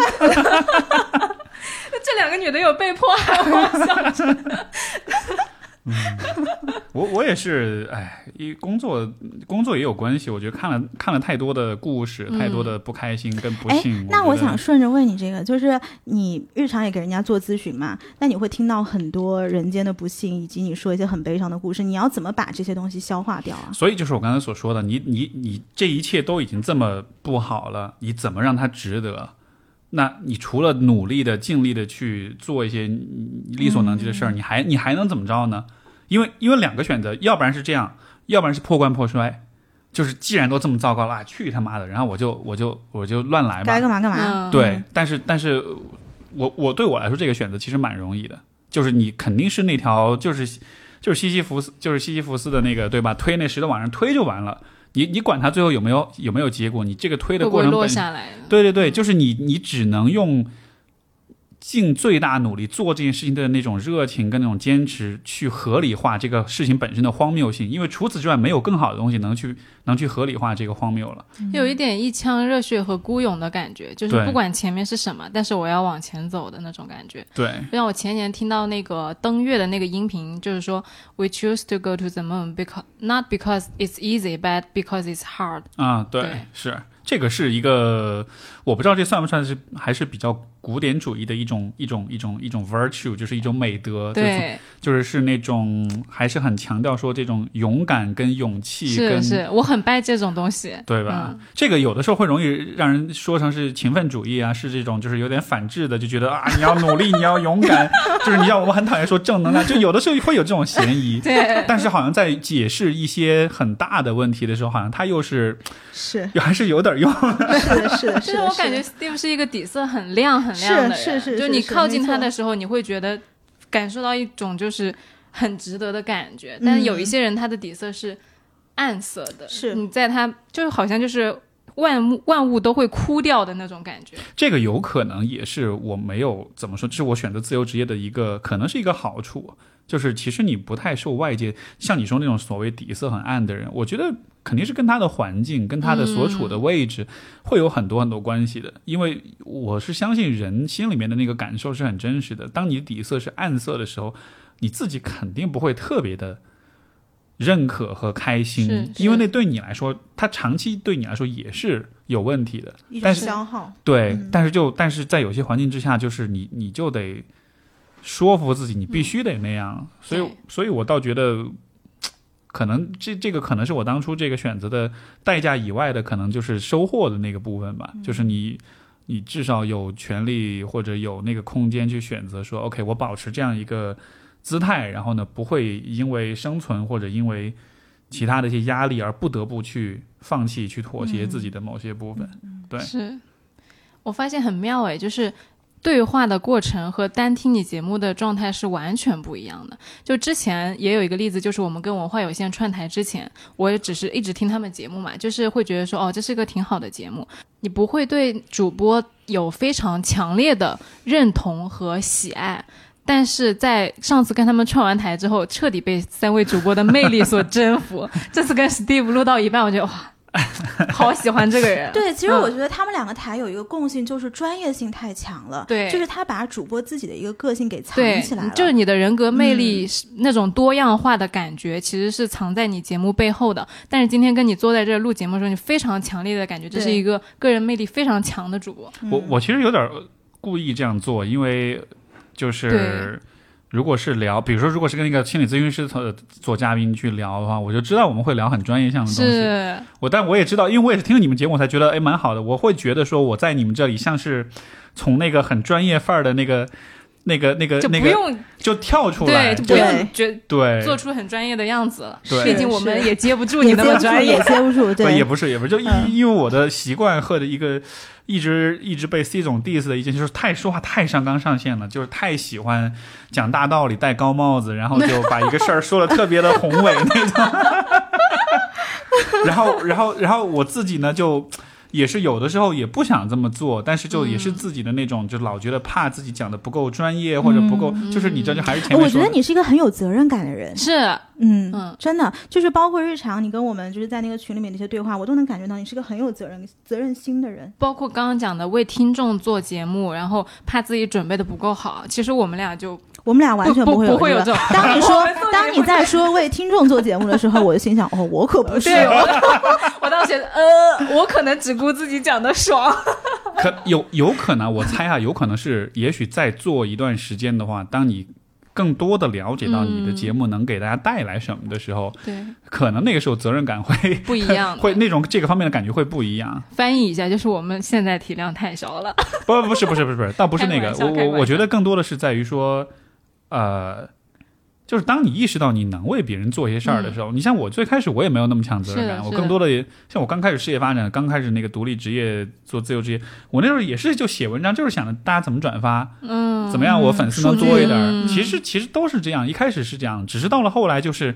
在数据追求这个数据之外的同时，就是有一些人告诉你，哎，你的某一个话或者某一个文章怎么帮到了我，然后你才明白说，哦，原来这样也是一个你的意义或者价值的体现。嗯，对吧哎，我觉得这个点真的特别棒。就当你意识到你可以为别人做些什么的时候，这个点我也其实很有共鸣。嗯，就是可能前半年的时间，我都觉得说我说话是没有人听的，所以我不管讲什么也不是很有所谓，我只要不说错话就可以了。但是到后来我发现，哎，大家真的在听我讲话，真的会有人来跟我说，因为听了我的呃故事或者是我的节目来怎么怎么样的时候，那个感觉真的是不一样的，你就会下一次会觉得说我想做的更好。嗯嗯，对我经常有些听众就会留言啊，或者是评论啊，或者发邮件啊什么的，各种渠道就说，就说就是听，就是感谢这个我的节目，说听着节目是人生最低谷的时候听着节目走出来的。是的，是的。你听到大家说这样的话的时候，你怎么可能没有责任感？就是难道你下一秒就说啊，OK，那我不做了，我懒得做了，你们继续低谷吧？就对吧？就是你你在你在良知上你是过不你是你是不可能这么选择的，除非你真的是一个绝对自私的冷血的一个一个一个 asshole，不然你对吧？就是你就低谷吧，帮不了你了。我在上面看看，你就在下面低谷吧。而且这个很有意思，就是责任感是怎么来的，或者说这种想要去做一件事情的感觉是怎么来的？可能恰恰就是因为别人说我需要你，我你你对我帮助很大，你对我来说很重要，it means a lot。对，嗯，而且你们会不会觉得，就是责任感这个这个概念，其实在比如在我们的教育当中，在我们的成长经历当中，它其实是有一点被工具化的一是的，个说法，是的，是的，就它其实是大家来来规训你，来对的对的对个对对说辞，对哎，今天刷新了我对责任感的观感，因为我原来很讨厌责任感这个词的，我会觉得说我不要当一个有责任感的人，因为我就是我只要对我自己负责。其实我要对你负责做什么呢？每一个人都对自己的人生负责，你的选择是你自己就是做的嘛。但是我今天听到这个事情，我我觉得责任感是不太一样的。就像你说的，可能小的时候大家。父母啊，老师啊，摁着你的头说你要当一个有责任感的人，你必须为这些东西负责。哎，我就不想要。为中华之崛起而读书。对、还能不能播了这个节目？这没什么呀，这对都没我没有什么都没有说，我只是举个例子而已。我发现 Steve 很危险，这个人。来都明天下架。说都说了，算了吧。关键他还不解。嗯嗯但是其实可能责任感是一个你发自内心会有的东西，是别人当别人告诉你你是对我有意义的时候，你自己油然而生的一种东西。你需要这个责任感，不是你被教育有责任感，而是你自己就需要有这种责任感。这种责任感是你认同而你想去做的事情。对，嗯你不觉得就这个又扯到教育的问题？但就是我觉得一个糟糕的教育真的会很毁人，就是在于它会让你很恨一些本来对你很有东很有好处的东西。是的对，比如说我对我来说最毁我的是，他让我讨厌读书，啊，他让我讨厌讨厌写写文章、写作文，就写作。他让我讨厌，呃，包括就说关于责任感也是这样子的。但是现在就是这些事儿就反而成了就是我生活中可能最核心、最重要的几件事情之一，就很可惜。但是就中间绕了很大很大一个弯儿，然后我我觉得这个对毁毁人的这个是过程还是挺对。挺令人遗憾的。这个我还挺有感触的，就是你刚刚说教育让我们讨厌读书嘛，有很长一段时间我是不愿意看书的，连闲书我都不愿意看。为什么呢？就是我觉得看完书之后，我现在会为了节目看书，OK，就是我会觉得看完书下一个动作就是考试，对。这，是这已经是一个连贯的一个动作了。你。得把那知识点对吧，得对记下来。而且如果我比如说我今天看了什么书，我想不起来，我会非常内疚，我觉得我今天这本书白看了，嗯没错，我没。学会，嗯，完蛋了，我是个坏学生，我不好了，看有的时候看完了之后，过一段时间就去想这本书看什么忘了，然后觉得好内疚。好垃圾，嗯。对，记忆力好差。是 PTSD 了。对对对对对，但是我个人经验，真的看书很多东西记不住啊，可能你看完一本书只能记住一句话，嗯，嗯，但是它真的是内化了的，因因为可能在某一些场景，可能过了好几年，你会突然想起来你看过的某本书，是这样子的，嗯嗯。嗯，这个有些就就是可能有些改变，它不是说你在认识上你记住一句话，而是对的，而是可能你。这说的抽象点，可能就是你的那个人生的那个底色，如果是一是是一缸染料的话，你往里滴进去了一点儿红色或者黄色，哦。虽然它不能立刻改变整个颜色，但你如果时不时的往里头滴一点儿滴一点儿，然后滴到后来，你这个颜色就还是会改变的，还是会不一样的，它会用一种很可能是很模糊的、很间接的，嗯，一种很水滴石穿垒这种这样的一个过程来来来影响吧。是，还是所以看书还是蛮好的，我觉得。嗯 哎，你想不想说你那个喜马拉雅的那个 PPT 啊？我们讲歪了，但是我觉得今天聊的特是啊，别的我觉得越，聊越歪，但是聊的是不是有点散？同志们，但是你们觉得吗？我我会觉得聊的挺开心的，就是其实就真的就是聊天，对，嗯充分 get 到了 Steve 老师的魅力，对，然后 Steve 老师充分的 get 到了来都来了是一个 如何散漫的节目，没蛮好的，蛮好的，我没有觉得很散漫。我觉得你们俩说话也是，你们的讨论也是很真诚的，都是发自内心的。就是这个其实是你像我那天说那个，就是我不是在讲那个讲演讲的时候说避免机构化思路嘛，其实这个是我没有嗯，我没有太好讲。呃，因为毕竟对吧，各种主播都在场下，全是机构，对，嗯就是你，你但是但是我觉得，呃，就当这也是一个价值判断，这不是绝对的真理。但是我觉得做一个独立的播客，以你个人的身份来做节目，其实这就是它的好，就是你是把你的人，你是把你这个人的自我放到节目里面去的。这节目的好与坏是看你这个人的底色是，怎么样是的，是的，而不是看你的制作有多精良，或者是你的你的嘉宾资源有多好。对，所以，所以我觉得这是一个，如果说是这个输出倒逼输入的话，那个人播客的输出就倒逼你要成为一个很好的人才行。是是，就为什么我们俩会有这么多共鸣？对于你那个演讲，就恰好我们基本上是百分之九十符合了你说的那些所有的点，比如说不咋剪辑，开口就讲，就你的成本比较低，所以你能坚持一整年周更。然后包括这个个人，我们其实呃。讲到我们这两个节目，没有什么专业的标签的，你不会记得说我们是一个呃讲什么女性有多专业的话题的节目，但是可能就是你记住了这两个人，你记住了丸子，你记住了尼寇，你记住了可能丸子的普通话不是很标准，然后尼寇可能就是挺凡尔赛的，呃，各种各样就奇怪的东西，但是就像两个朋友一样，我们开玩笑说，我们的听友之所以收听我们的节目，就是想来每周确认一下这俩女的还活着吗？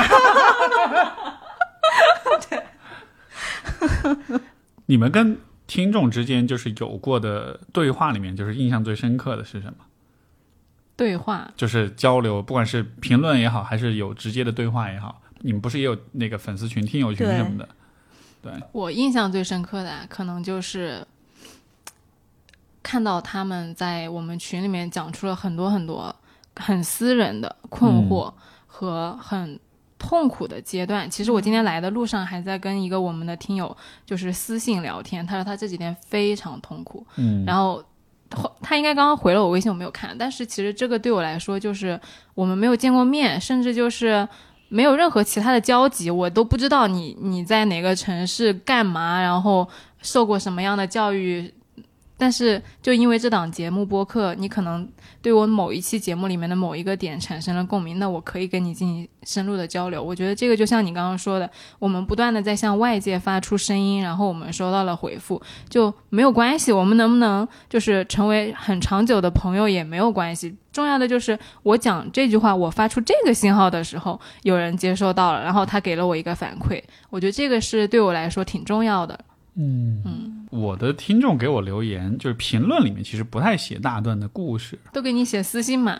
呃，私信、我听众信箱什么会写的比较多。嗯但是我就在想，这个这个现象本身是很有意思的，就好像是我在想，可能是因为在他们心目中我是一个有点专家身份的人，嗯，所以就好像是他们跟我讲故事，像是有一个像是有一个法定途径的这么一个规定。你只有通过这样一个固定的方式，才能去讲你的故事。嗯但是跟你们就好像是，也许像是朋友一样，就我想到我就说，我反而没有那么对对那么局限。我也不敢给你讲我的故事，因为我怕浪费你时间。真的，就你每次读的那些信的时候，我想，嗯，就是我不会把我自己的故故事写过去，因为我觉得我不配，就时间太就不够专业。就你你就跟他讲那些情绪干什么呢？我今天很难过，我今天很开心，对吧？但是可能就是。对于我们的听众来说，我们没有那么专业的对感觉，对对他就单纯的跟我说，我今天很开心，我今天去全家买东西的时候听到了你们的节目，就这样子。对这个，但是可能对我来说也没办法，就是因为确实是有那种专业身份在你有办法就多上我们节目，上演什么叫薅嘉宾？哎，你大概日常会收到每天都会收到多少封这样的信啊？我的信都是按时间来打的，我我几乎所有的信都会打，除非有些写的太实在太长了，那个读起来啊太耗耗费时间，不然我是按照时间顺序先先来后到的，一封一封的天回，你每一封都回吗？每一封都回。我也你不会是说在节目上回还是在节目上，哦？就是我也不会筛选这一个比较好答那个，哦而且我很我信读都是现场读，我之前没有读过，我读完了然后现场有的时候可能会暂停下来想一想我要怎么哦，回答。这样的，我以为你是筛选的。没有，完全没有因为因为我确实是想着每一个人的信都能得到回答，所以现在这样的缺点就是现在才回到可能二零二零年的三月份左右，对，我听到你那天说什么疫情期间，对我心想对对对对疫情都过 多久了？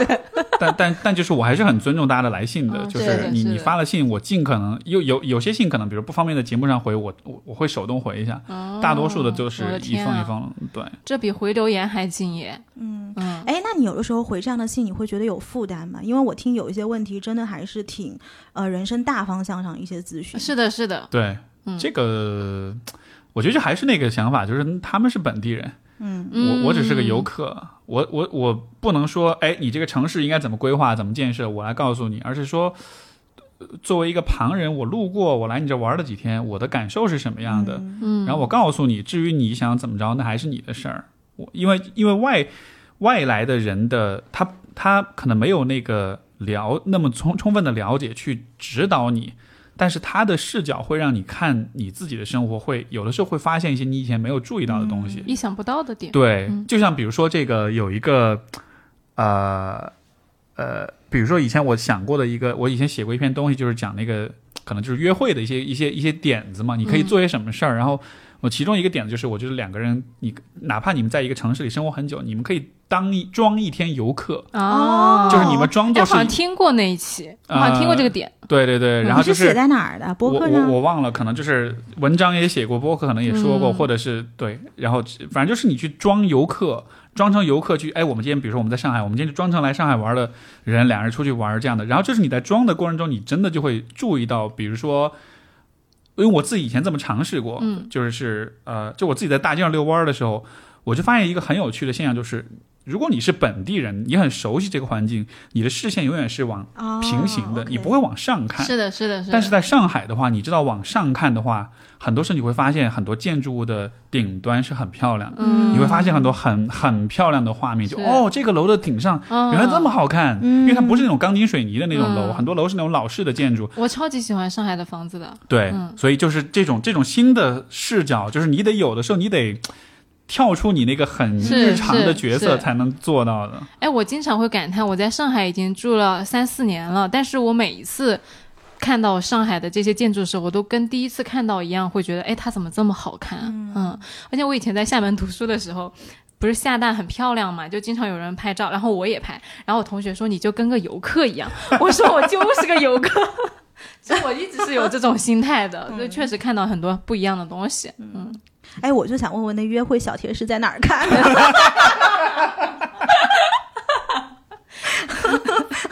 这个大家不好奇吗？大家肯定心里也在问。我们把那个链接贴一下，对对对贴在 show notes 里面。Steve，快说说吧。我我公众号里面应该能找到，就是嗯，应该搜什么？因为那个我我开始独立职业的时候，我最早其实做的就是有一点像所谓约会教练那样的角色。这位朋友已经拿起了手机，对，嗯就是你在我公众号那个菜单有说说人生的文呃说情感的文字，就会出来一篇推送，那里面就是目录，每一篇你嗯点一下就能点进去。像我很早期的文章都是非常约会导向的，包括你该穿什么，你该去哪儿。然后那个我我以前有一篇我觉得还比较经典，就是出叫做《出约四十五条建议》，就是！初次约会的四十五条建议。哎，是为什么现在不做了呢？其实现在的市场更大。呃，过了那个阶段了吧？或者这些或者能写的东西已经写了。嗯，就是现在没有新招了，都是以前的招，现在已经婚姻幸福了。不需要，就我也不想跟你们聊这些事儿了。我觉得，但就这些资源是放在这儿，大家可以去看。对，就因为那个时候，呃，我也是有一点，因为当时是一方面是刚回国，另一方面呢又是就是心理学本身可能会让我对人的行为啊、表现啊会有一些不同的看，就有点像是一个很非常好奇的、非常善于观察的外地人来了一个。嗯，一个一个地方，然后你就会看到很多很有趣的东西，就会就会提出很多问题。然后那会儿我刚刚来上海的时候，呃，一二年那会儿《非诚勿扰》还很火嘛，那节目。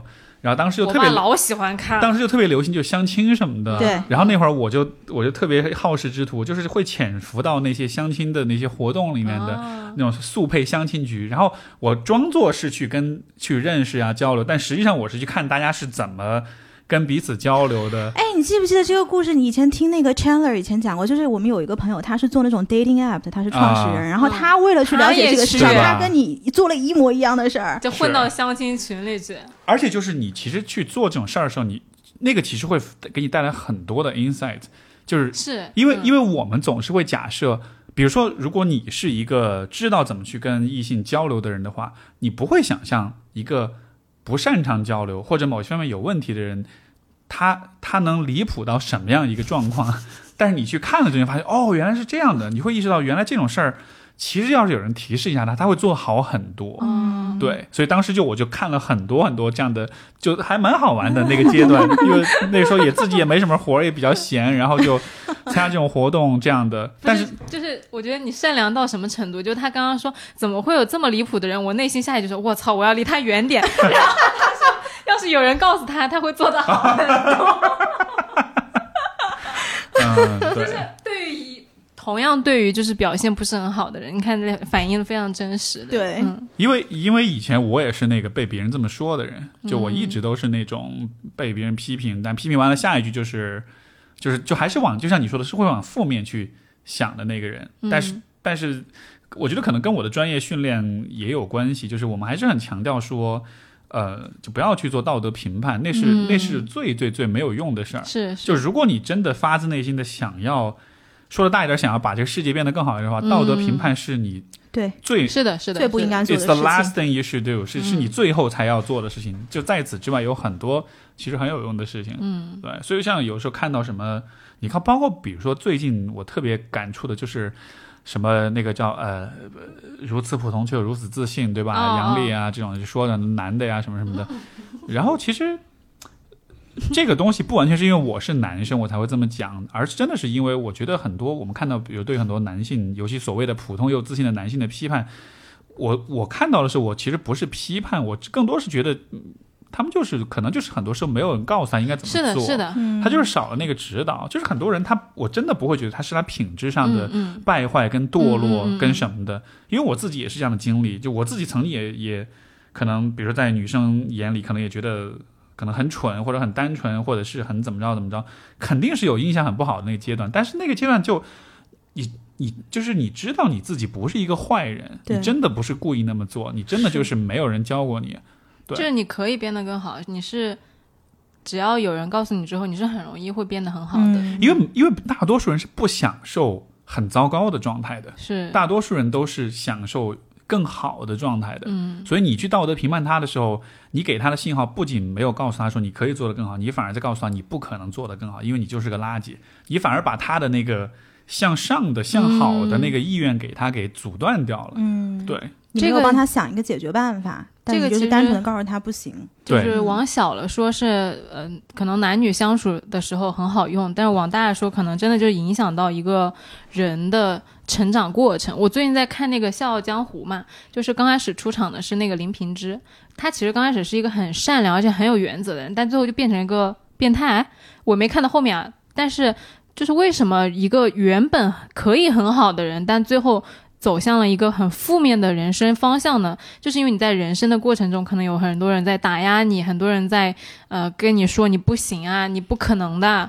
但是其实，如果你遇到了一个好的老师，或者说好的朋友，有这么样一个契机，其实是可以变得很好的。嗯我觉得这个大家不能依赖说我要有一个人来告诉我，而是你要相信你自己是可以变得很好的，这个是自己很重要的一个信念。是，对，尤其是这种，我觉得，当我们做道德评判的时候，就是从从批判者的角度，你为什么要借助道德去批判一个人？因为这样子，因为道德是一个很大的东西，你相当于是借助整个社会跟文化的很那种。那种重量去、嗯去去去加码，就是你的这个说服力，嗯对吧？其实你的就是批判者，他就是这么想的。嗯，就我我把一个事儿道德化，无非就是为了让我自己听上去是绝对有道理的。嗯，但是你反过来想，那个被批判的人，当他觉得自己某一个方面做的不够好的时候，那个压在他身上的不是他可以做得更好这样的一个可能性，就他的阻碍是整个社会道德体系似乎都是否定我这个人的。嗯，就这是多么绝望的一种感觉啊！你无从突破。对，嗯如果你只是说，哎，我不喜欢你这么做，那我可以告诉，哎，那只是这个人不喜欢。嗯但是如果我说的是，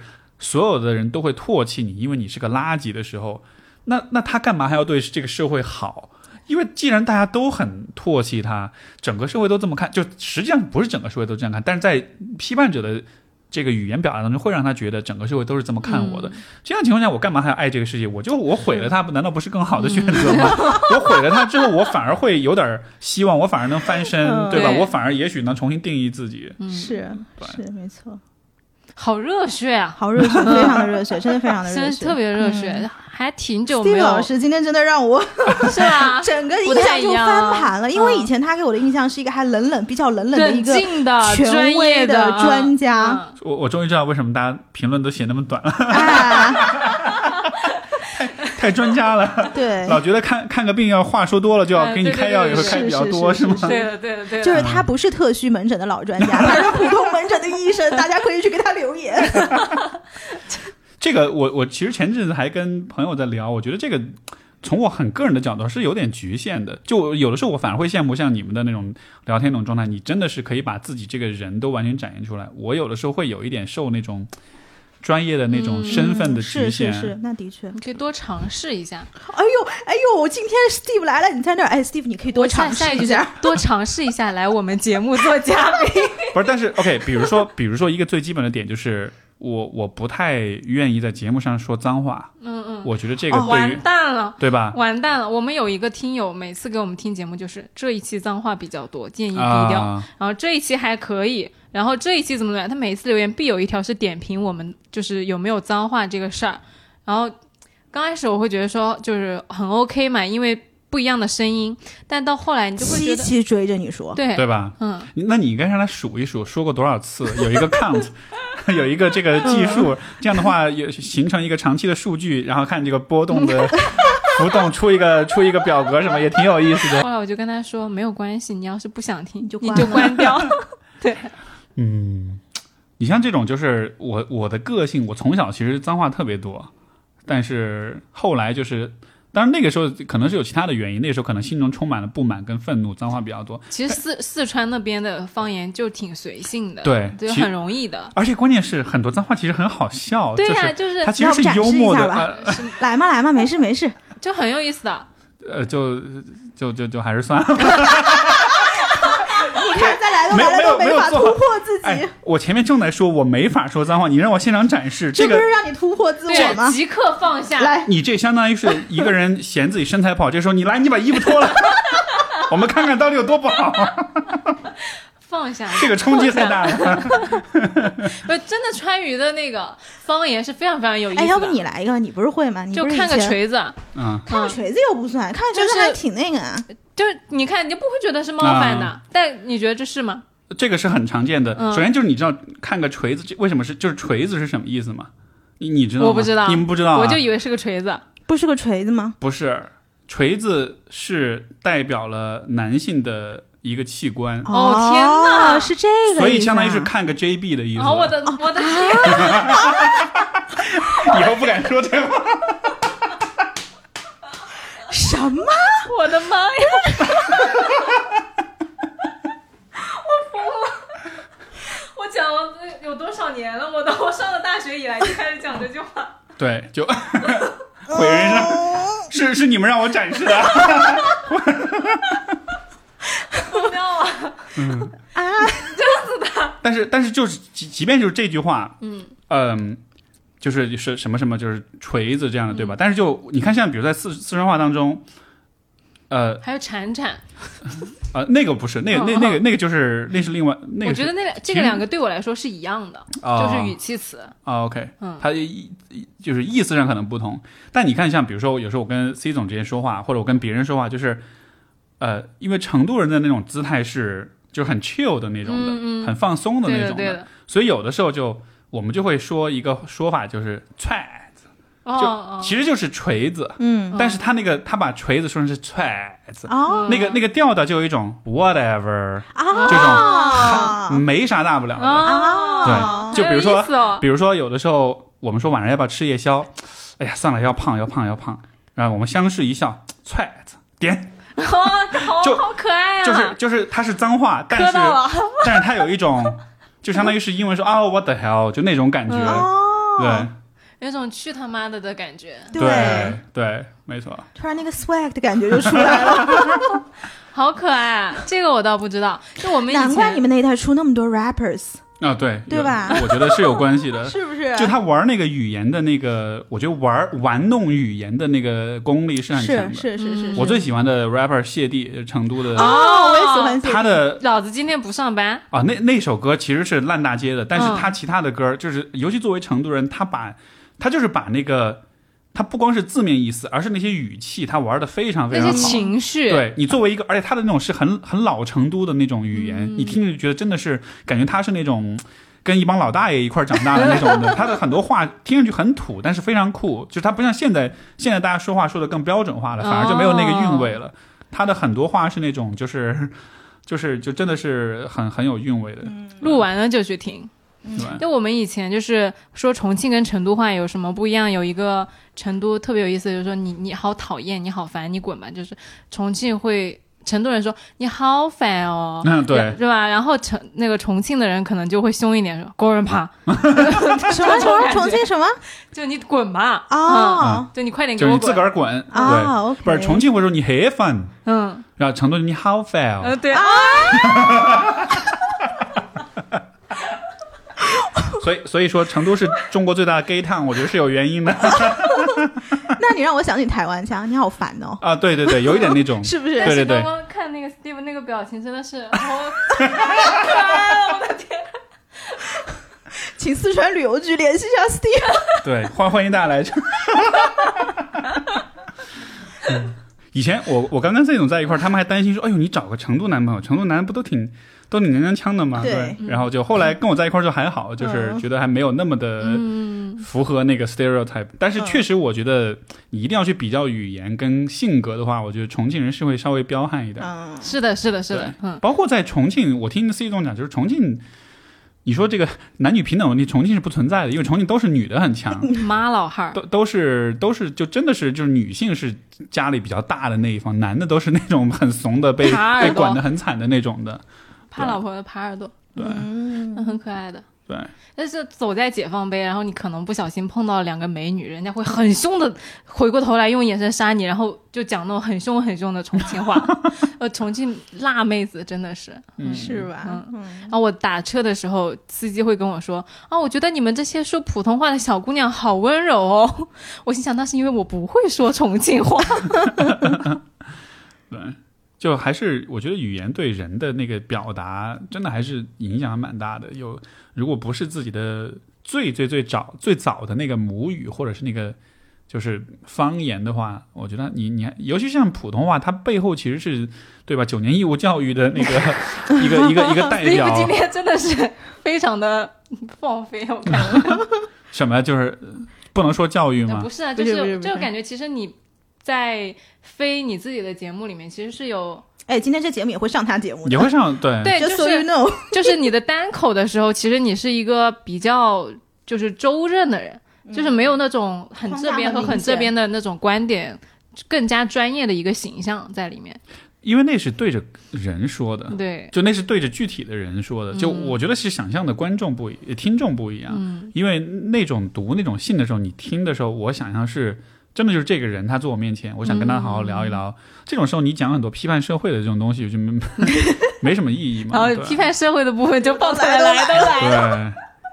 对，因我其实对就是很多问题是很批判的，嗯。那种批判不是说是那种骂娘，或者是那种就是就站在一个很高的、很极端的言论上，但是但是我觉得就就是该批判的就是得批判，所以像教育的问题，就一直以来我都非常有很多很多的我觉得问题，就不是说因此就反党反社会，那倒不至于，就是但是我觉得其实就是很客观的来看一些问题，是我们期待更好的教育方式出现的，因为我个人就是一个很标准的国内教育，就是教育出来的小孩嘛，所以好学生，对，嗯。我是知道，就是我的局限很明显的在哪里的，在毕业之后，我才会一点一点的去找补它，你的好学生好好到什么程度？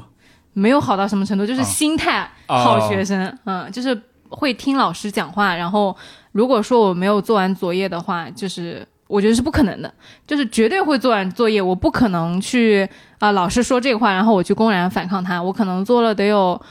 从小学开始一直都是班长，然后到初中，就是你会觉得说你是这个，就必须全班人都可以不听老师讲话，但是我要听老师讲话，就是你是一个很规训的人，你很遵守这一套规则，对的，对的，对的。嗯但是其实内心有一个隐隐的声音不是这样的，所以就是会有很多的困惑。但是到了工作之后，你会发现，哎，其实不是这样的。包括我刚刚开始讲的，就百花齐放的状态，评价的标准其实是不太一样的。对，但这都是好后面才知道的事情了。嗯、对，就好像是 你看家长也好，教育也好，我觉得他们都是给一个一个小朋友或者给一个年轻人描，就是就是他们是最最早给我们描绘这个世界样貌的人，就老师和家长。嗯但这事儿就其实就真的很看运气。嗯是你有好的老师跟是跟父，母，他们会真的告诉你这个世界是什么样的。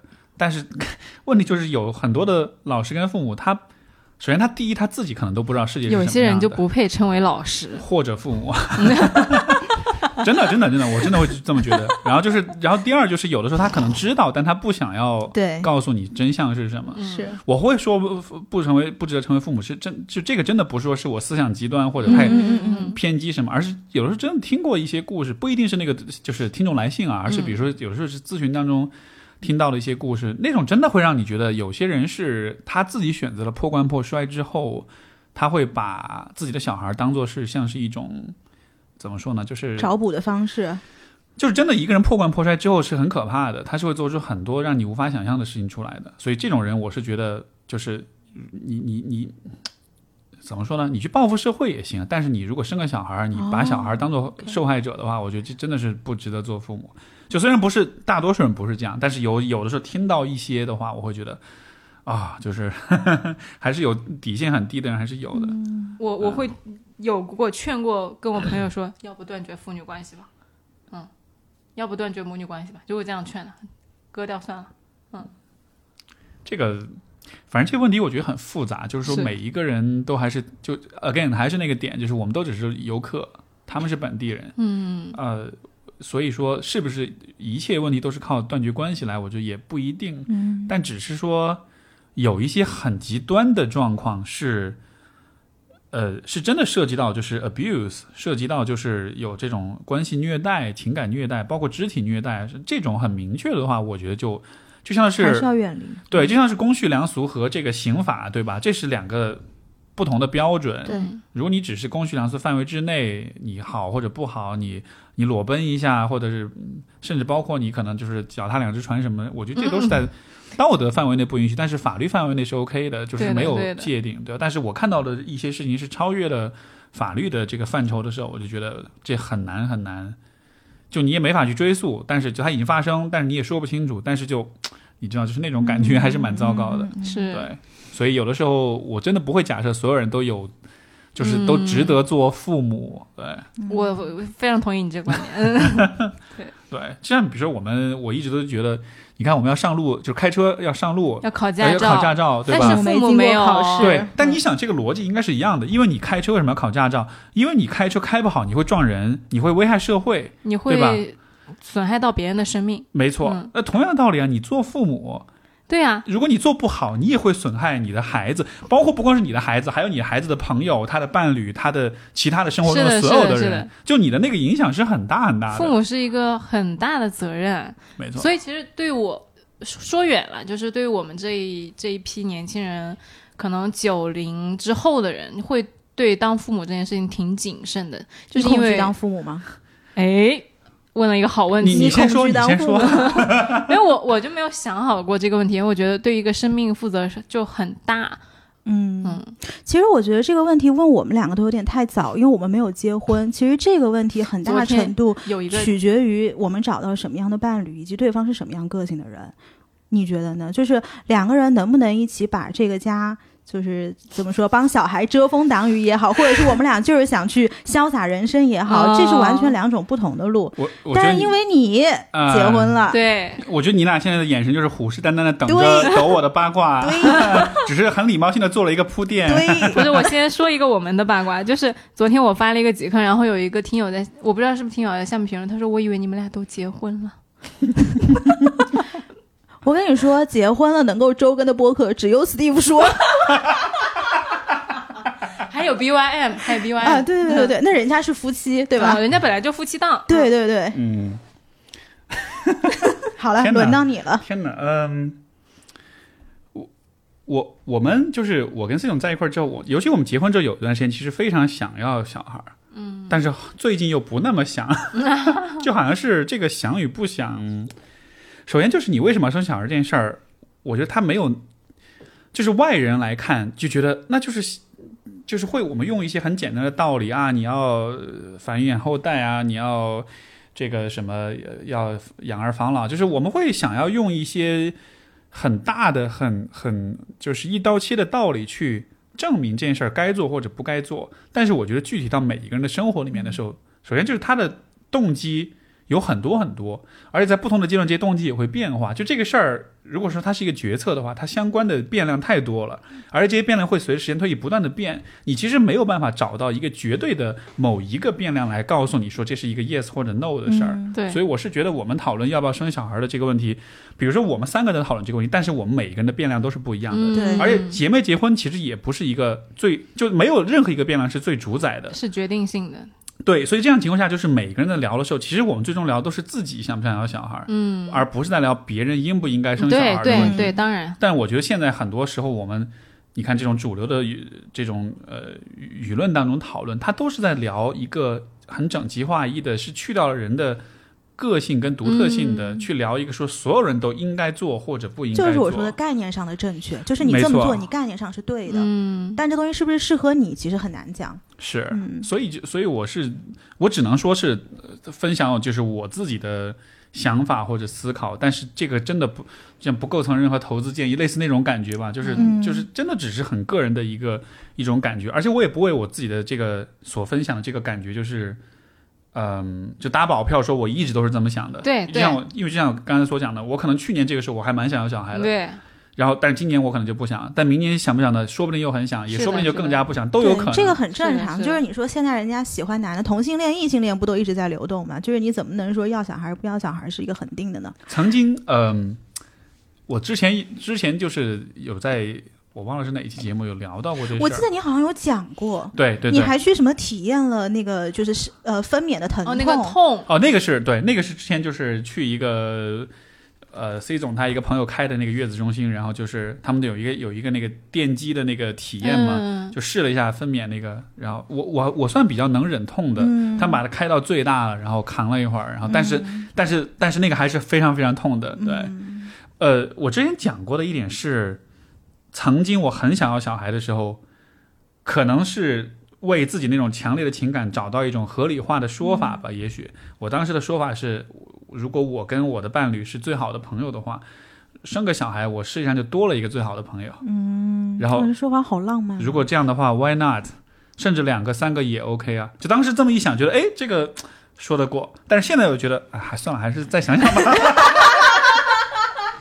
现在的现在我们俩的想法反而是，我们俩玩儿挺好的，多一个人来，就跟我们抢时间，觉对得不要来是不要来打扰我们，我们俩玩的挺开心的。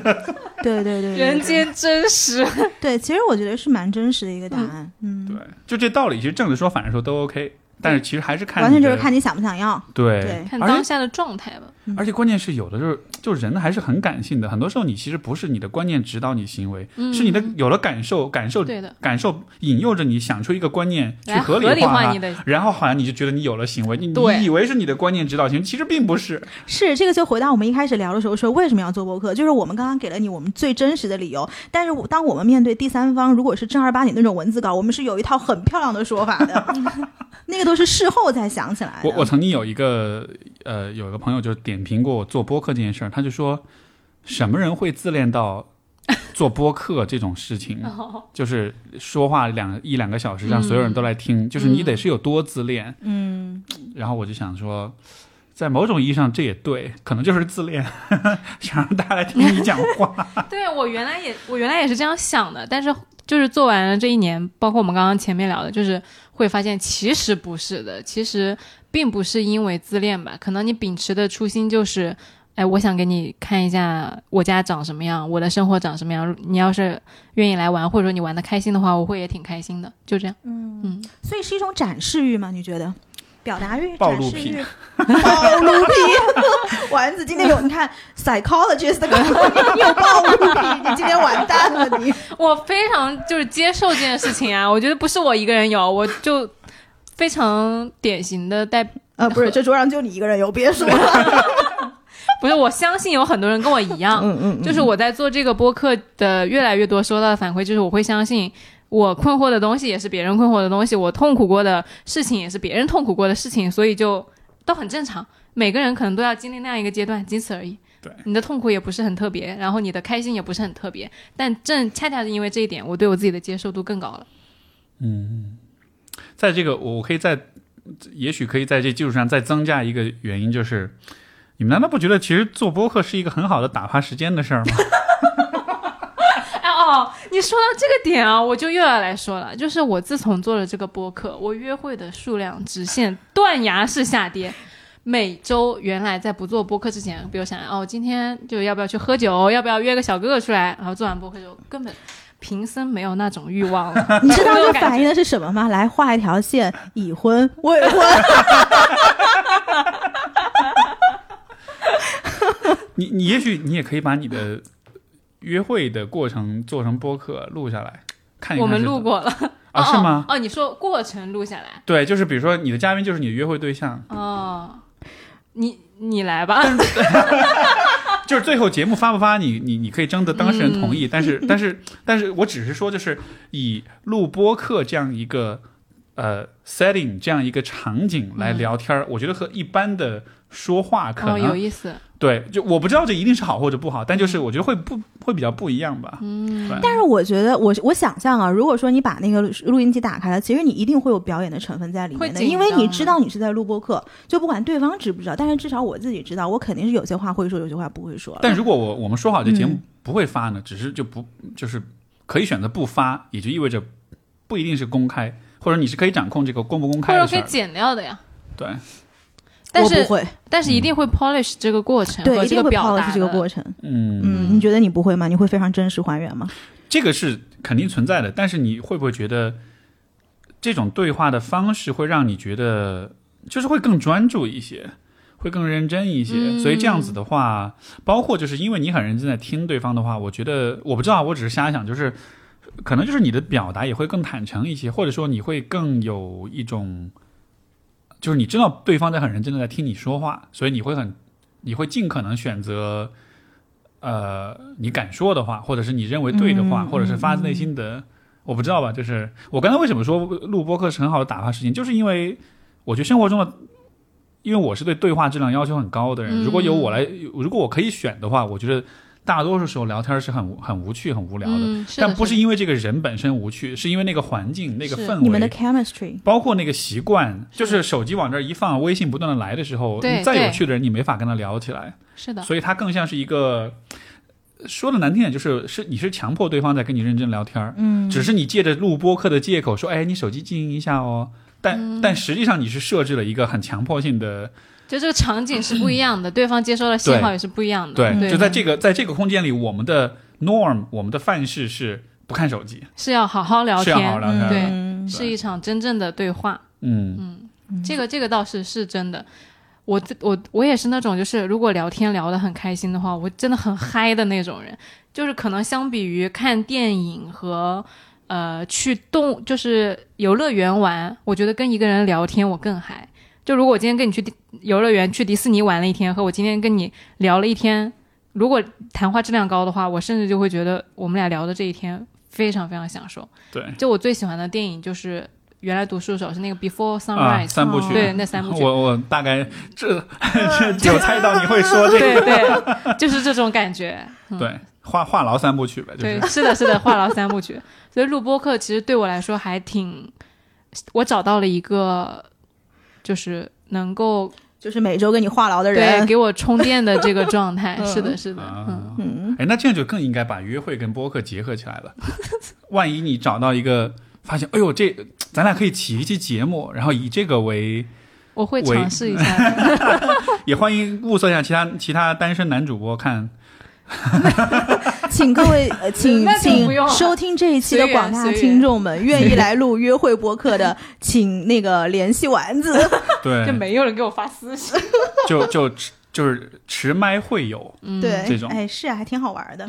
嗯，可以给建议给你建议尝试一下，你的 Steve 老师让你尝试一下。好的，我收到了。我导师就是我读硕士的导师，然后他以前说过一个非常牛牛逼的话，他说，因为他就是有一就是他对于就是像亲密关系、情欲这样一些话题的研究也很多嘛，然后呃，他曾经说过一个话，而且他真的他很发自内心说，他说我选择一起看电影的人的标准比我选择一起上床的人的标准要高，啊，对，这是一定的，我觉得这是一定的。是对，然后我就觉得嗯，那你一定跟很多人上过床。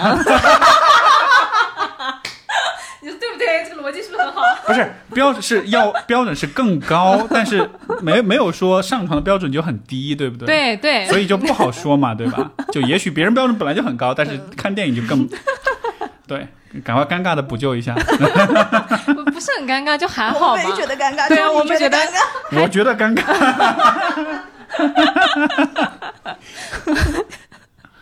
哎呀，怎么样？我们聊了多久了？挺好的，挺好的，快两小时了吧？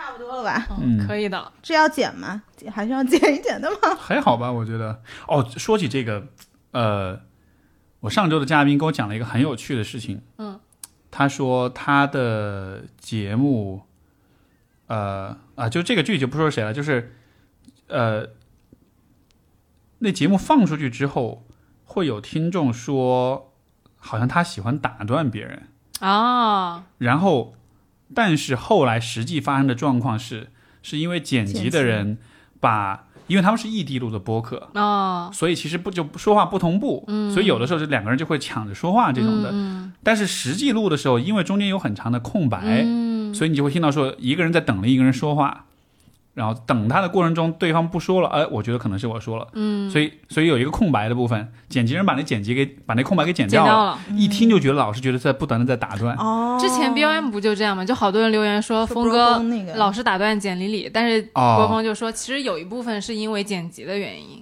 对，嗯对对对，所以所以我听了，我觉得这就是剪剪辑的一个你意想不到的一个副作用。啊是，其实我们台一直是非常不喜欢剪辑的。那天别人还在问我们剪辑花多长时间，我说你敢相信吗？可能二零二零年剪的最短的节目是五分钟，最长的节目可能是四个小时。就是我们是特别不喜欢剪辑，包括现在我们跟一些呃比较新的朋友，他做主播的会聊一些东西，你会发现别人会问我们各种问题，没有人问我们关于剪辑的问题，对，因为一我们也不会个都没有。对，对，而且我以前就是上过那种，嗯，所谓的制作比较精良的那种节目，因为就是主播知道这会剪辑，所以他反而就是说话的时候就会就是非常的不注意你的表达的这种顺畅性。哦，就是，就比如说我们现在是坐着聊天儿，因为这个对话有一个 flow，有一个来回的这么样一个呃一个过程，所以你会知道在语言上去呃，怎么说呢？组织一下，去组织语言，去确保这个 flow 是在流动的。嗯你会做这样一些承载跟承接。嗯但如果你知道它可以剪辑的话，你你就你都不会去做这种承载，嗯你就会就坐在那儿看看看着自己的问题，手然后稿，呃，你觉得这个问题怎么看？然后说说说完了，呃，你觉得这个问题就、哦，你知道吗？就是就是我懂了，就是，如果把这个对话完整的放出来，这是完全没有 flow 的。哦就是 OK，但是但是就就这个对话体验就很不好。但是因为是有剪辑，因为你也知道有剪辑，所以你就就对自己要求没有那么高，嗯反而就会很放任，就会很很不注意这个这个对话本身吧。理解，对我，所以我有的时候我我不剪辑，不是因为偷懒或者什么，而真的是因为 我们是因为偷懒，偷懒也有了，肯定嗯也有，但就是我觉得他的问题就是在于他会这个说的还原当时的那个场景，就是说的严重。重一点是，是你剪辑其实是会让你放低标放低对自己的要求。我知道了，就是这样。其实你喜欢照片拍出来的原片，而不是美图秀秀的那个样子，是吗？这不是一个很好的例子，因为我觉得图还是应该要修的。没发现有的时候，就像你，你知道有修图软件，所以你妆也不化，然后你随便的就往那儿一坐一弄，然后衣服也随便穿。不是有的时候不一定是修，比如说你的眼睛大小或者什么的，有的时候修修个颜色、调个色什么也挺好的。啊 OK 的，嗯，对，但是大概能理解你的意思，就是明白明白。就希望说我们在录的这个过程，我们在做这个节目本身就是一个真正发生的对话，而不是说为了做一个采访而去完成一项任务。没错，嗯。因为不然那样的话，播客就不是一个很好的打发时间的事儿了。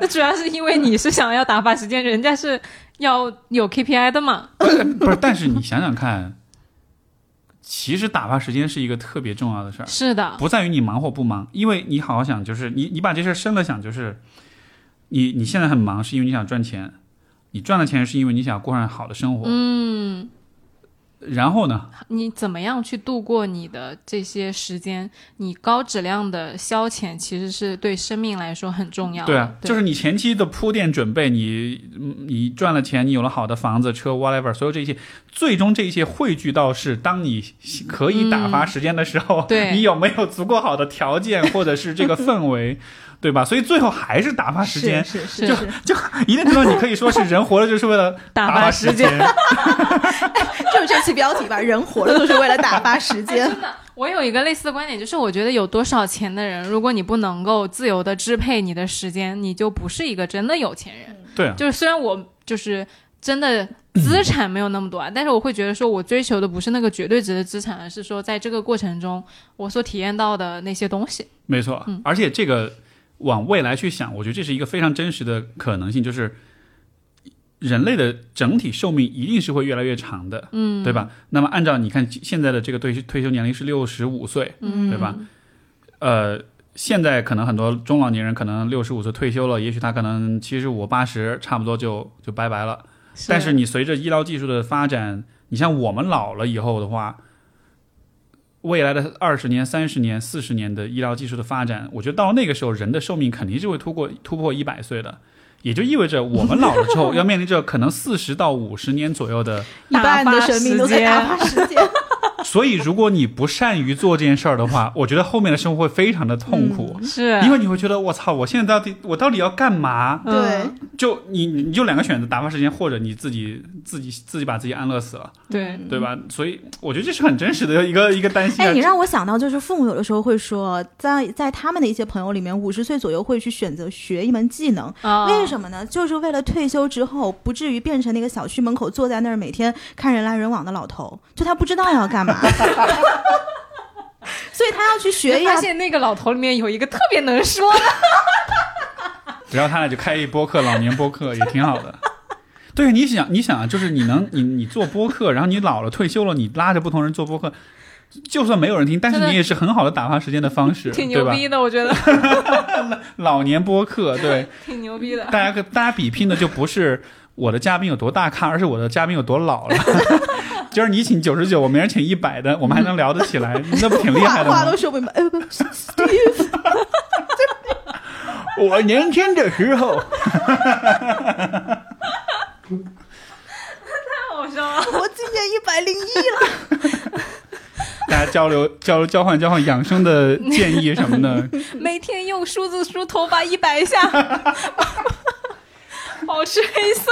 哎，真的老老年人特别喜欢这种，就是以前我外公也说，你嚼吃饭嚼东西要左边嚼二十下，右边嚼二十下。我说你这是哪儿看来的？用冷水洗脸，保持皮肤光洁细腻。没错，对对，哎呦，笑死我了！这期播客简直是天南地北的聊。这是在说什么呀？你拉得出那个时间点吗？走着瞧吧。我可以，好吧，Let's see。我可以。好呗，那我们就这样。今天聊到这，谢谢大家的陪伴和耐心。谢谢 Steve 老师，你给了我们一个不一样的 Steve。真的，嗯真的，欢迎以后常来玩。好，嗯，好的，大家拜拜。拜拜。拜拜。我们都搞得定。我的夏夜令，他必须戴副墨镜。功夫秘籍藏在师傅给我写的信。我对着镜子挥动拳头，有事情先走。最大的挑战就是和我自己较劲。Chicken fried rice，你想免费加点 beef？这里行不通，我会踢向你的屁股。Oh Lord，阿弥陀佛，坏人被我关到洞里面必死过。你带的随从一个都没用，从佛山到旧金山，他们叫我飞鸿。我看你没懂，还在做美梦。我一个人能单挑你整个 label。Chinatown，做着我的勾当，Mic check，功夫 ship 到处流浪，红色血液在黄皮肤里流淌。Hold down，没有时间给你投降。大大象滚吧，锅碗瓢盆，我从我的武馆走到 kitchen，教训敌人，给我稍息立正，保护爱我的人，I don't need a fake friend。我少的食材仿佛搭配出来很 set，rapping rapping like play table tennis，rap 的微信送给家长该有爱的命，他们都在我的周围，我也分不清。左个圈右个圈，啊，耶，偷袭我的人躲在后面，哎，我的双眼就像老鹰，猎物靠近，挑衅，锁定目标，然后被我搞定。Baby 靠着我的肩膀，我手里握着太阳，眼里藏着月亮，熟悉的味道飘洋过海来自故乡，把所有地方都能变成我的厨房。酒吧的后巷，黑帮的根据地，啊，面具在头上，抛弃在森林里，啊，在街上，我霸气外放，等待我的对手们来上门拜访。Chinatown，做着我的勾当，Mic check，功夫 ship 到处流浪，红色血液在往皮肤里流淌。Hold down，没有时间给你投降。大家先滚吧，锅碗瓢盆，我从我的武馆走到 kitchen，教训敌人，给我稍息立正，保护爱我的人，I don't need a